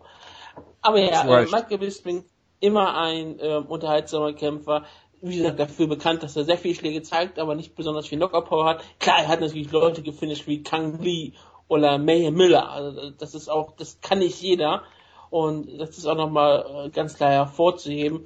Wir haben immer sehr gerne erwähnt, dass er ein sehr gutes Ground Pound hat und eigentlich auch ein sehr gutes Scrambling. Ich meine, wenn er gegen Ringer antritt, ist er immer ein unfassbar unangenehmer Gegner, weil er wirklich ähm, sehr gute Takedown-Defense hat und wenn er kann trotzdem irgendwie zu Boden genommen wird, dann hat er sofort gute Kontrolle vom Rücken aus, dass er den Kampf wieder schnell so wieder hochnehmen kann. Das Problem ist hier, Anderson Silva ist kein Ringer. In meisten Fällen ist er eigentlich ein Striker. Die Frage ist halt immer wieder, ist Anderson Silva jetzt mit 40 Jahren und weniger, ähm, sagen wir mal so, Pillen, die ihm helfen, eine Erektion zu bekommen? Ist er langsam etwas langsamer geworden oder kann er immer noch die Geschwindigkeit aufbauen, die er früher immer hatte? Dann hat er die, hat er die Bewegung, die er immer hatte, dann wird er, ähm, wird er Michael Bisping auch besiegen. Denn die Gefahr ist bei Michael Bisping Schlägen auch wirklich nicht so groß. Selbst wenn Anderson Silva nicht jeden Schlag ausweicht, solange die meisten Schläge ausweicht, sind die paar Schläge, die treffen, dann überhaupt kein Problem für ihn und er kann ihn dann relativ weit leicht auseinandernehmen. Ich vermute sehr viel Leckkicks. Er könnte vielleicht den Clinch auch suchen und dort mal ein bisschen, ein bisschen zusetzen, aber er könnte ihn einfach aus der Distanz auch auseinandernehmen. Gleichzeitig bin ich auch immer noch so, Anderson ist 40 Jahre alt, hat jetzt ein Jahr Pause gehabt, Michael Bisping ist aber auch schon jemand, der sehr häufig auseinandergefallen ist, hat ja Probleme mit dem Auge gehabt und ganz andere Probleme. Ich bin aber wirklich über diesen Kampf nicht sicher, wer hier gewinnen kann. Ich sag mal so, Anderson Silva ist der zu Recht der Favorit bei der Sache, aber ich traue Michael Bisping auch durchaus zu. Jetzt im Jahr 2016, wenn die beiden so alt sind, dass er hier sich irgendwie auch eine Decision rauskämpfen kann. Ich bin auch der Meinung, dass er ähm, nicht den Kampf finishen kann, im klassischen Sinne. Vielleicht kann er irgendwie einen überraschenden Schlag mal landen und Anderson Silva auf dem falschen Fuß erwischen. Er ist aber, wie gesagt, wirklich nicht für seine Knockout-Power bekannt. Er wird viel viel Aktion zeigen, er wird den Kampf, Michael Bisping wird hier mehr oder weniger der Akkusator, wie wir schon immer sagen, sein. Er wird weiter versuchen, die, die Konter zu suchen, er wird sehr viele Konter treffen. Wenn er in Michael Bisping mal hart trifft, dann wird Michael Bisping auch zu Boden gehen. Wie gesagt, dann kann es ein, Scramble werden, falls er das mal wirklich zu Boden geht. Ich halte da auch, gesagt, immer die Gefahr, dass Michael Bisping dann auch mal die Kontrolle übernimmt und dass er halt dann auch mal eine Top-Control hat. Und er hatte bisher immer gute Top-Control. Er hat gutes Ground Pound. Er kann damit auch äh, Fedor stehen. S. Ah, dein Feueralarm. ja, ja, ja, ja, ja. Fido Esk hat's zum Auslösen gebracht. Ja. ja, das ist klar. Also dieser schlimme Vergleich von mir früher, da hat der Feuermelder auch keine Toleranz mehr für. Dann mache ich vielleicht mal weiter. Ähm, ich stimme euch ja in vielen Punkten zu. Es ist eine interessante Ansetzung und früher, als die UFC diesen Kampf immer mal bucken wollte als Titelkampf, hätte ich gesagt, das ist so der einfachste Kampf vom Stil, den du für Anderson Silver bucken kannst. Aber mittlerweile ist es natürlich schon enger geworden, weil er ist halt älter geworden. Du hast es auch in dem Kampf gegen Diaz gesehen. Er wurde häufiger getroffen als vermutlich jemals zuvor so. Na gut, vielleicht nicht jemals, aber äh, auf jeden Fall nicht äh, häufiger als in seiner Prime. Und äh, Michael Bisping ist auch, glaube ich, durchaus vielleicht ein bisschen langsamer geworden. Also gegen Thales Latis hatte er vielleicht auch so konditionell so ein bisschen seine Probleme, aber ich weiß nicht, das Ding ist, ich habe bei Michael Bisping durchaus noch das Gefühl, dass er noch besser wird. Also ich fand in dem Thales Latis Kampf hat er richtig, richtig gut gekämpft. Das war eine richtig gute Leistung, wo er sich auch nochmal verbessert gezeigt hat. Er hat sicher natürlich immer noch, er ist immer noch, sag ich mal, ein bisschen zu offen, zu treffen im, im Stand, selbst von, von äh, Thales Latis und solchen Leuten. Also von daher, ist es schwierig. Ich glaube auch, dass Michael Bisping ähm, rein physisch durchaus abgebaut hat und was das Auge angeht und all solche Geschichten. Aber ich könnte mir schon vorstellen, dass er vielleicht diesen, diesen körperlichen Abfall etwas besser verkraften und kompensieren kann als Silver, der halt ich sag mal, Anderson Silver kommt halt sehr über seine Reaktionsgeschwindigkeit, die Art, die, die Möglichkeit zu kontern und solche Sachen. Das, da, da geht's halt natürlich sehr um auch solche Sachen wie sein Instinkt und dass er genau weiß, wann er mit welcher Waffe anzugreifen hat und solche Sachen. Aber das geht halt auch viel über die Physis, glaube ich, bei ihm. Und von daher ist es immer schwierig, das zu beurteilen, gerade wenn er dann nochmal ein Jahr weg ist und vielleicht jetzt doch ein bisschen vorsichtiger nochmal mit dem Drogentest sein muss, er nicht äh, irgendwelche komischen Substanzen aus Thailand sich einwirft nach Gutdünken. Von daher ist es schwierig zu beurteilen und ich sehe den Kampf auf jeden Fall als enger als jemals zuvor. Ich glaube, Bisping hat eine deutlich bessere Chance als vorher. Das Problem, was ich halt trotzdem sehe, ist, Michael Bisping muss, um den Kampf zu gewinnen, Anderson Silver über fünf Runden lang outstriken im Prinzip. Weil er, ich glaube nicht, dass er Takedowns holen wird und er wird ihn nicht ausnocken, da bin ich mir ziemlich sicher. Und ich glaube immer noch nicht, dass Bisping das schafft, weil ich glaube immer noch, dass er defensiv als Striker immer noch relativ offen ist. Offen ist. Ich meine, Hals hat ihn auch gerockt.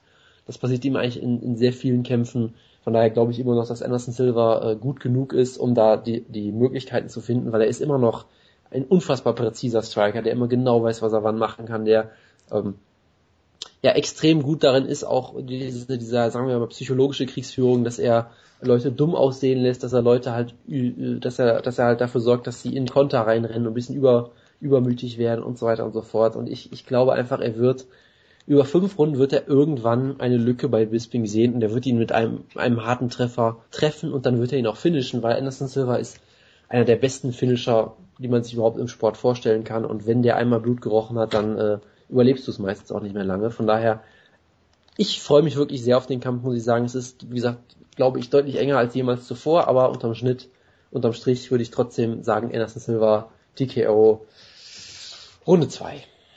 Ähm, ich bleib, äh, ich wollte eigentlich nur noch groß sagen, ich tippe, ich tippe einfach mal den Upset. Michael Bisping gewinnt den Decision gegen Anderson Silva. Und wird danach diesen größten moralischen Sieg überhaupt feiern, weil er kann dann sagen, ja, ich hätte mal den Titel gewinnen können. Nein, hätte er nicht. In der Prime gegen Anderson Silva keine Chance gehabt.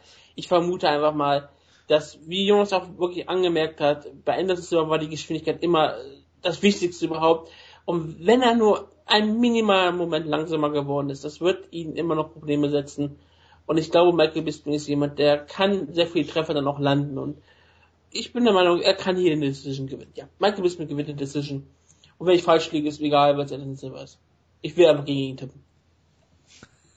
Sehr gut. Ja, also man merkt Wie schon, Schlagkraft Ausgabe 200, manche Sachen ändern sich. Es hat nicht. sich nichts geändert. Äh, ja, Wutke, äh, wie würdest du denn dann äh, deinen Traumkampf dann Michael Bisping gegen Derek Brunson tippen? Derek Brunson wird den Kampf locker gewinnen. indem man ihn zu Boden nimmt und erhält. Ja. Gigat Musasi gegen Talis Latest ist der Co-Main Event, auch ein Middleweight-Kampf und äh, Gigat Musasi sah in seinem letzten Kampf, sagen wir mal, in der ersten Runde sehr gut aus, in der zweiten Runde eher suboptimal, indem er in einen äh, ja, äh, Uriah Hall-esken Konter reingelaufen ist und äh, ja, äh, sah dann ziemlich dumm aus am Ende, hat dumm aus der Wäsche geschaut und äh, in einem Kampf, der wo er eigentlich nur verlieren konnte, hat er es geschafft zu verlieren. Kämpft jetzt gegen Thales Latis, ähm, der in seinem zweiten UFC-Run jetzt äh, auf einem Hoch war, gegen Michael Bisping zwar verloren hat, Aber durchaus fürs Middleweight ist das ein, ein äh, absolut okayer Kampf äh, in den mittleren Gefilden äh, der, der Division. Äh, um es kurz zu machen, ich möchte mich auch gar nicht zu lange an diesem Kampf aufhalten. Äh, Late ist äh, am Boden natürlich mit Vorteilen. Äh, Musasi ist bekannt für seine notorisch schlechte Takedown-Defense. Ähm, kann sich vielleicht verteidigen, wenn, er, wenn es einen Takedown gibt. Sein defensives Grappling ist jetzt nicht so schlecht. Ähm, wenn der Kampf im Stehen geführt wird, sehe ich hier Musasi mit Vorteilen. Ich sag, Musasi gewinnt eine äh, Decision in einem Kickbox-Kampf. Ähm, Latest hat ja in seiner wirklichen zweiten UFC-Karriere auch gezeigt, dass er verbesserter Striker geworden ist. Trevor Smith hat er ausgenockt und natürlich den französischstämmigen Bomber François Coman konnte er auch finishen. Ähm, gegen Michael Bisping hat er dann zwar verloren, aber ich glaube, Bisping ist immer noch ein harter Kampf und Bisping ist bisher ja auch ungeschlagen in England oder in Großbritannien als Ganzes.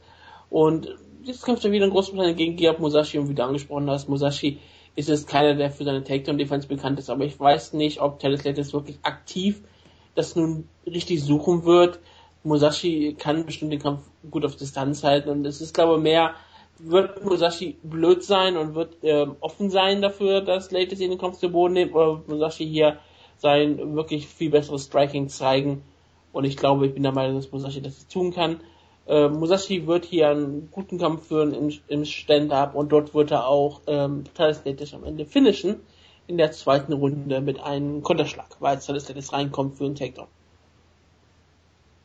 Gut, also auch das ist ein interessanter Kampf, muss ich sagen, und vielleicht besser, als man auf dem Papier denkt, weil ich glaube, Thales Latis hat sich wirklich gemacht seit dem Anderson Silver Kampf und dem legendären ersten Kampf gegen Matt Horwich damals, wo Matt Horwich dann vom Multiversum fasziniert hat und all solche Geschichten. Also der hat sich wirklich zu einem richtig guten Striker gemausert und der Kampf gegen Michael Bisping, der war wirklich gut zum einen, was ich äh, äh ungern zugebe, weil es ein Middleweight-Kampf über 25 Minuten war. Also der war überraschend gut und er hat überraschend gut auch mitgehalten im Stand mit Bisping aber war dann unterm Schnitt halt doch nicht äh, ganz gut genug im Stand. Und ich glaube, gegen Musashi wird es auf das gleiche hinauslaufen, weil Musashi halte ich dann nochmal für einen etwas gefährlicheren Striker als Bisping eigentlich nochmal.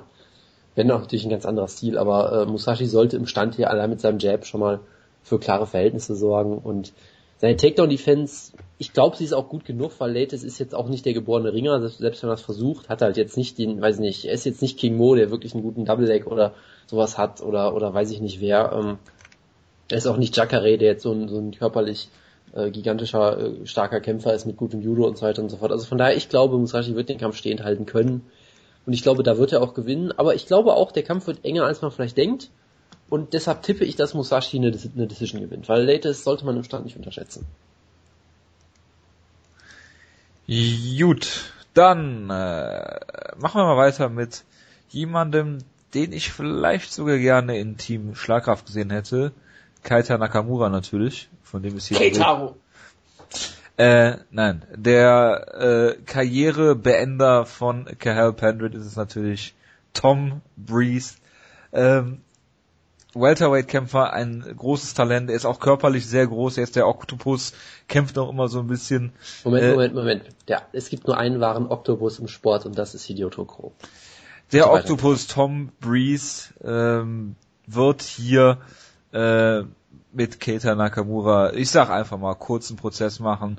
Er ist im Gegensatz zu Scott Eskim ein wirkliches Talent, ja, was äh, die Bloody Elbow Schreiber äh, langsam auch mal einsehen sollten und äh, wird hier äh, mit Nakamura kurzen Prozess machen. Äh, er wird ihn zu Boden schlagen und dafür wird er ihn submitten.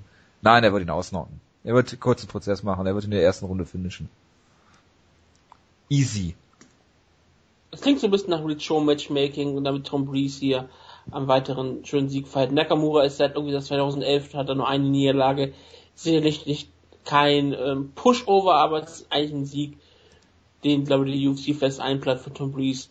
Ähm, er ist Brite, aber er trainiert seit langem schon im TriStar Gym, er ist damit also auch perfekt vorbereitet und ich glaube auch, dass er hier gegen Nakamura keine allzu großen Probleme haben wird und er wird den Kampf hier gewinnen. Ich habe keinerlei Meinung zu dem Kampf. Aber du hast doch bestimmt eine Meinung zu Francisco Rivera gegen Brad Pickett. Oh ja, da habe ich natürlich eine Meinung zu. Ähm, ich glaube, dass das für Brad Pickett hier ein böses Erwachen wird, ehrlich gesagt, weil Brad Pickett ist ein grundsolider Kämpfer, der alles eigentlich gut kann, aber halt, sag ich mal, schon sehr lange kämpft und schon sehr viel eingesteckt hat im Laufe der Zeit. Und Francisco Rivera ist so jemand, der ist, ich würde sagen, er ist deutlich äh, eindimensionaler auf jeden Fall. Er ist halt jemand, er kann Takedowns durchaus stoppen, aber er kann vielleicht auch ein bisschen grappeln, aber was er eigentlich machen will, ist striken. Und das kann er gut, relativ gut und kann vor allem hart zuhauen. Und ich muss sagen, ich glaube, Brad Pickets Zeit neigt sich langsam dem Ende zu. Und ich glaube, Francisco Rivera wird ihn hier vielleicht sogar, ich glaube sogar, er wird ihn hier ausnocken und wird ihn hier ganz kalt erwischen.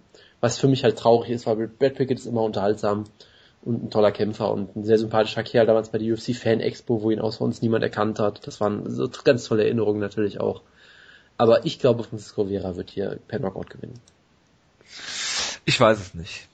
Ich, ähm, Brad Pickett hat mich in seinem letzten Kampf gegen Thomas Almeida in der ersten Runde eigentlich sehr überzeugt, auch wenn man äh, seinen, seinen Abstieg in den letzten Kämpfen natürlich sehr äh, gut verfolgen konnte eigentlich.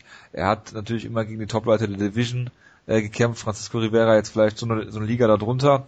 Für mich ist es eigentlich eine Frage, ob äh, Brad Pickett intelligent kämpft. Dafür ist er nicht bekannt, das wissen wir. Äh, aber äh, vielleicht könnte er es hier äh, mal tun.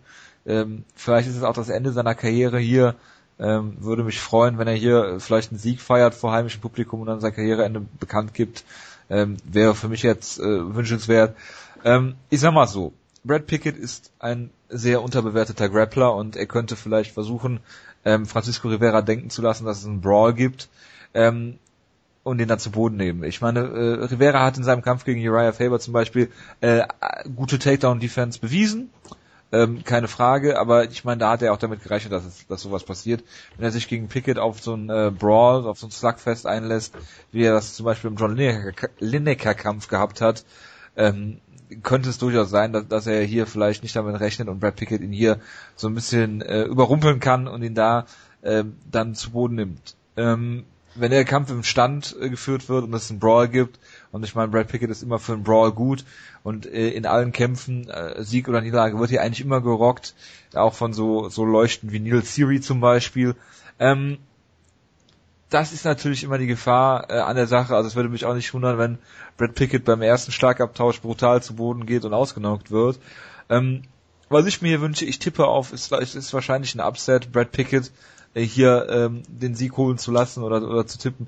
Ich sag, dass Brad Pickett hier drei Runden eine Decision gewinnt und zwar durch sein äh, intelligent eingesetztes Grappling. Olle Nuffen für Brad Pickett natürlich. Er ist in den letzten Kämpfen, glaube ich, 1 und 4 und das ist natürlich, er wird damit ein Rücken zur Wand. Aber wir haben ja letzte Woche ja gesehen, Kämpfer, die sagen All or Nothing, die gewinnen auch. Und wenn es ein Skandalurteil ist, dann ist es auch egal. Und deswegen sage ich, Brad Pickett wird seinen inneren Adnan Kartic finden und hier eine Split Decision holen und gewinnen. Majority Decision? Ja, meinetwegen auch eine Majority Decision. Es war ja eine Majority Decision bei Kartic. Ich nenne den extra für dich jetzt so. Das ist und, so ähm, toll. Ich bin begeistert.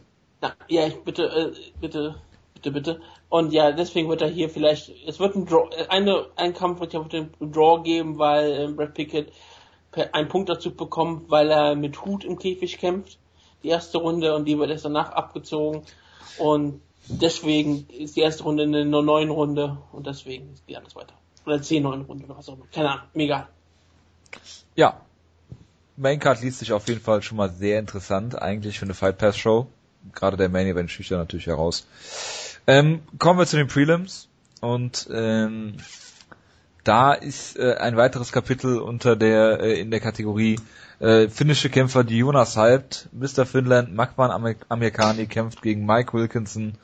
Ähm, das ist ein Kampf, der schon lange äh, in der Mache ist, weil äh, Mike Wilkinson damals irgendwie Trash Talk betrieben hat gegen äh, unseren Lieblingspsychopathen Niklas Beckström und ähm, der ja mit, mit Magman Amerikani trainiert und das hat dem guten Mr. Finland dann nicht so gut gefallen und hat dann halt gesagt, okay, ähm, ich will gegen ihn kämpfen und so weiter und so weiter, das ist so die Vorgeschichte zum Kampf und ähm, da muss man natürlich dem Jonas den Vortritt lassen. Jonas, äh, ja, eine, eine traumhafte Ansetzung hier, Mr. Finland, der legendäre Kämpfer, der sich in die Herzen aller Leute außer Jojo und Joe Rogan gekämpft hat in bei UFC Stockholm Anfang letzten Jahres. Also sehr, er hat einen niemanden gekämpft. Das ist sicherlich richtig. Ja. Asio Fullen, ja? Ja, ja, also klar, also ich meine klar, die Leute haben halt erkannt, dass er Charisma hat und dass er interessant ist und dass er ein Talent ist. Und dann hat er halt einen Aufbaukampf gekriegt natürlich in Berlin. Äh, und jetzt ist, jetzt ist es halt mal wieder ein ernsthafter Kampf, weil Mike Wilkinson sollte man nicht unterschätzen. Also der hat, ähm, der hat, ja, der hat wunderbar da schon einen Hype-Train zum Entgleisen gebracht von Herrn Beckström, der danach dann nochmal entgleist ist. Also von daher ist ja auch die Frage, ob viel das jetzt aussagt, aber gut. Er hat einen Gogo-Plater und einen Omo-Plater gezeigt und ich saß am Ring. Äh, du kannst nicht sagen, dass sein Stern jetzt gefallen ist mit dem Kampf. Außerdem eine Skandalentscheidung verloren. So kann man das natürlich sich auch äh, alles äh, interpretieren. Und ja, das ist ein wunderbarer Kampf. Ich muss natürlich ganz klar auf Makwan Amerikani tippen. Mr. Finland ist hier äh, der Stolz einer ganzen Nation, nachdem Tom Ninimäki dem nicht ganz gerecht werden konnte. Und äh, ich halte einfach auch sehr viel von ihm. Er ist, er ist, ein groß, er ist groß für die Gewichtsklasse, er ist ein sehr guter Grappler, er hat trainiert jetzt auch mit dem Top-Team äh, ähm, und generell scheint er sehr viel Talent zu haben. Mike Wilson, wie gesagt, darf man auch nicht unterschätzen. Das war, glaube ich, aber auch das große Problem, was, äh, was Beckström damals gemacht hat, dass er ihn unterschätzt hat und vielleicht zu sehr in seinem eigenen Hype drin war. Und ich glaube, Mr. Finland wird hier den Kampf klüger angehen und äh, er wird den Kampf hier gewinnen. Und äh, ich freue mich schon sehr drauf auf seine Promo natürlich danach. Und das wird wieder alles ein großer Genuss. Wo trainiert denn Amerikaner? Habe ich irgendwas verpasst? Äh, der trainiert jetzt bei SPG mit Conor McGregor. Ah, siehst du? Das habe ich dann wirklich verpasst. Das ist echt tragisch. Äh, Magman Amerikan ist natürlich auch dafür bekannt, dass er ein wunderbares Topology-Profilbild hat, wo er alles zeigt, wo er alles zeigt, wovor die AfD Angst hat, dass es auch in Deutschland passiert.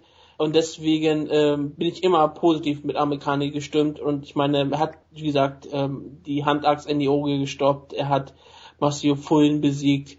Und jetzt mit Mike Wilkinson kämpft er gegen jemanden, der ja zwei Jahren fast so nicht mehr gekämpft hat. Lange Pause. Wie gesagt, Nicola Backstrom hat da gestoppt. Das war schon ziemlich beeindruckend.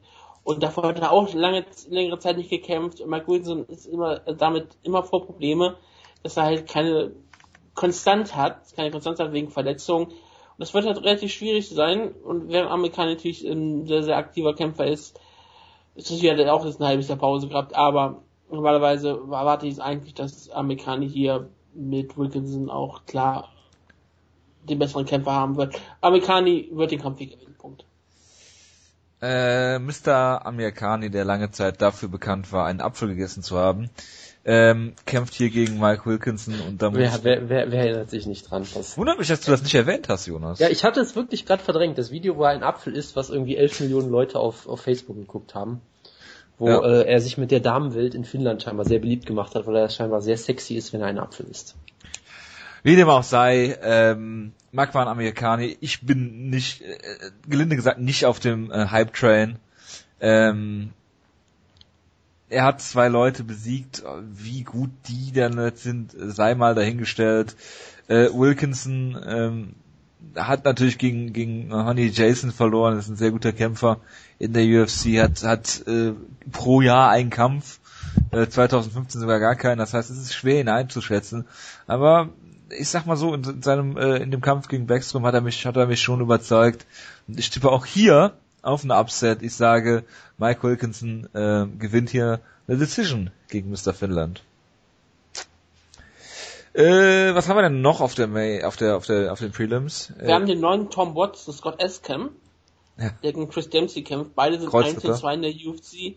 Beide kämpfen um ihre Zukunft. Ich hoffe, dass Scott Escam es doch schafft, damit er bald wieder in Deutschland kämpfen kann. Und Jule sich am meisten, am meisten darüber freut. der, ja, Scott Escam und seine Fans sind echt eine, ein Genuss, ob es jetzt am Brandenburger Tor ist oder bei einem in der Hotellobby mit Scott Escam, wenn du von der PK kommst, mit Scott Escam betrunkene Engländer in der Lobby in deinem Hotel zu sehen. Das es gibt nichts Du Schöneres. kannst das Betrunken auch einfach streichen und sagen Engländer. Ja. Ist. Ich gehe davon aus, dass Scott Escam im Octagon noch nicht betrunken war, auch wenn ich dafür jetzt nicht meine Niere geben würde. Ähm, Arnold oder Mighty kämpft. wer? Der ja, Al-Omer-Besieger. genau. Der, Der mit- Yao Zi Mesa. Ja, genau. Arnold Allen, der mit viel Vorschusslorbeeren in die UFC gekommen ist, äh, ein sehr großer Featherweight-Kämpfer ist, gerade wenn man ihm gegenübersteht. Ähm, sah gegen Allen Omer jetzt nicht, bitte? 1,75 ist er groß. Ja, aber er ist äh, massig, sagen wir mal so. Ähm, der äh, ja Short Notice ge- gekämpft hat gegen Alan Omer und äh, da nicht so gut aussah in, in zweieinhalb Runden, aber dann äh, den einen Fehler, den, den sein Gegner gemacht hat, äh, brutal ausge ausgenutzt hat. Ähm, ich halte eigentlich sehr viel von ihm, auch die Kämpfe, die man so von ihm, von ihm sehen kann, auf YouTube vielleicht. Ähm, er verspricht ein guter, äh, gutes Talent zu sein und ich sage, dass er hier Yaozin Meza äh, besiegt, wie auch immer. Ich, ich stimme natürlich zu. Also der Kampf gegen El Nomer, ich fand jetzt gar nicht mehr, dass er so schlecht aussah. Er lag halt hinten, aber El Nomer halte ich ja auch für jemanden, der eigentlich noch in der UFC durchaus sein könnte, weil er eigentlich ziemlich gut ist. Und er hat dann halt sich die wunderbare Guillotine geholt, was dann ein sehr schönes Finish war, hat dann auch gezeigt, dass er scheinbar relativ dynamisch kämpfen kann. Und von daher auf jeden Fall ein großes Talent und äh, hat mich da sehr überzeugt und von daher werde ich natürlich auch auf ihn tippen, weil Yacin Mesa ist halt, ist halt, ist halt ein Gatekeeper, würde ich sagen. Er ist halt einfach ein grundsolider Kämpfer, der gewinnt halt mal Kämpfe oder vielleicht verliert er sie auch mal, äh, kämpft halt auf so einem, so einem soliden Niveau. Vielleicht aber jetzt brought er sie auch mal. aber, aber auch nicht viel mehr und ich glaube, dass Arnold Allen diesen Test auch meistern wird und hier äh, überzeugend gewinnt. Marlon Vera kämpft nämlich auch auf der Karte. Der ist un äh, unser Lieblingskämpfer aus unserer liebsten peruanischen Liga Inca FC. Das ist der Bruder von Brandon Vera oder was? Das vielleicht auch, das kann ich nicht genau. Sein Nickname ist Chito. Das spricht, glaube ich, steht glaube ich nicht für The Truth. Und aber er ist ein Jackson und so weiter. Ne, Verdad heißt Wahrheit auf Spanisch. Das klingt nicht so spannend wie The Truth. Nee. In der Tat nicht. Äh, Norman Park gegen Rustam Habilov ist ein sehr interessanter Kampf, der relativ weit unten auf der Karte ist. Ich hätte auch gedacht, ich habe gerade den Kampf gesagt gedacht, okay, das ist ein Prelim-Card-Kampf. Das ist für gerade für eine europäische Karte ein ziemlich guter Kampf. Ja, also ich, vielleicht liegt es auch einfach daran, dass Norman Park jetzt nicht den attraktivsten Kampfstil hat und Nein. ich weiß nicht, Rustam Habilov wurde ja mal gigantisch gehypt, natürlich gerade von mir, weil er halt mit einem Suplex äh, sein Debüt gewonnen hat. Ja, mit einem Suplex, der sehr an einen Suplex von einem anderen Russen erinnert hat. Mir fällt jetzt kein Bezug dazu ein, muss ich sagen. Yusuf Sadulayev comes to mind. Ich, ich, ich weiß nicht, wer das sein Und, soll. und Jonas, gegen wen hat Norman Park denn zwei Niederlagen? Ähm, ich weiß nicht, gegen wen er zwei Niederlagen hat. Sagt Ich meine, es ist eigentlich derselbe Kämpfer, mehr oder weniger. äh, Gleison Tibor 1 und 2? Ja, genau. Ah, und auch schön. beides bei Split Decision. Das ist hervorragend. Ja, und ich meine, also Norman Park hat, wenn er gewinnt, ist er ziemlich langweilig und dann hat er zuletzt auch noch öfter mal verloren und Rustam Habilov ist auch ziemlich, ziemlich abgefallen eigentlich. Er hat irgendwie lange nicht mehr gekämpft. Er hatte ja, glaube ich, Visa-Probleme teilweise auch noch. Ich meine, er war mal jemand, er hatte eine, einen ausgeglichenen, engen Kampf gegen Ben Henderson, bis er gefinisht wurde. Dann aber gegen Adrian Martins klar verloren, dann hat er eine Weile nicht mehr gekämpft. Also bei dem Ja. ist der, der, der Stern auch irgendwie klar gefallen, ziemlich. Und äh, von daher, ich glaube, dass Rustam Habilov eigentlich eine bessere Version von Norman Park ist, weil die beide ja so Grappling-orientiert kämpfen und ich glaube, er wird ihn hier mit einem Backdrop-Suplex, einem Kimboplex besiegen, ganz klar. Hervorragend. Ja. Ja. Ich ich werde das jetzt nicht on air machen, Jonas, äh, aus Respekt vor deiner vielleicht letzten Ausgabe für einige Zeit. Weißt du, was Ich- relativ tragisch ist? Ich sage einfach mal, dass er Probleme mit seiner Visakarte hat. Was? Was immer noch relativ tragisch ist, Nee. was mir immer noch fehlt. Das war eigentlich eine Card, auf der ähm, Nikita Krylov gegen Jimmy Manowar antreten sollte. Ah, das ist echt ärgerlich. Das ist echt ein Verlust, ja. es ist einer der größten Verluste überhaupt. Nur noch größer als der Verlust von Jonas für eine längere Zeit vielleicht.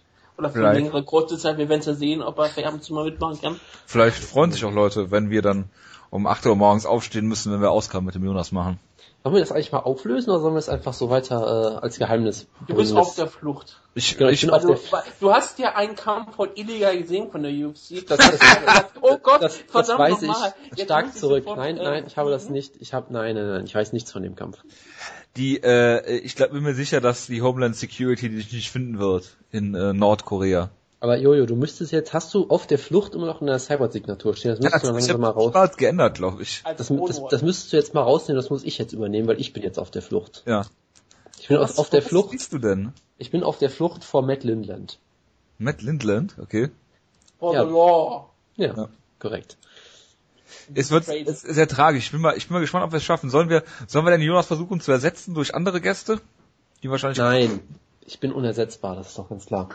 Na, ihr, ihr könnt natürlich gerne Gastmoderatoren äh, Moderatoren finden. Ihr könnt natürlich gerne Morbo anfragen oder Freakman oder wen auch immer. Psyche der Kämpfer, das ist der Schlagkraft 201 Special. ja, Für Conor McGregor gegen Rafael dos Anjos bietet sich das absolut an. wäre Aber das ist perfekt, nächste ja. Woche, Ne? Nee, nächste Woche ist es noch nicht. In zwei Wochen dann. Äh, da wird sich schon was finden. oder? Nee, doch, klar nächste Woche. Klar nächste Woche, natürlich. Ja. Der Februar ist ja nur relativ kurz. Gian Vellanti gegen Ilya Latifi. Jonas, Ähm, da das jetzt deine, äh, wir wissen nicht, ob du nächste Woche dabei sein kannst, weil du ja in Fernost bist. Genau, ich, ich ziehe näher zu Hideo Tokoro für eine Weile. Ja, falls der nicht bei Sparta Essen trainiert, bald die Gerüchteküche hier brodelt schon.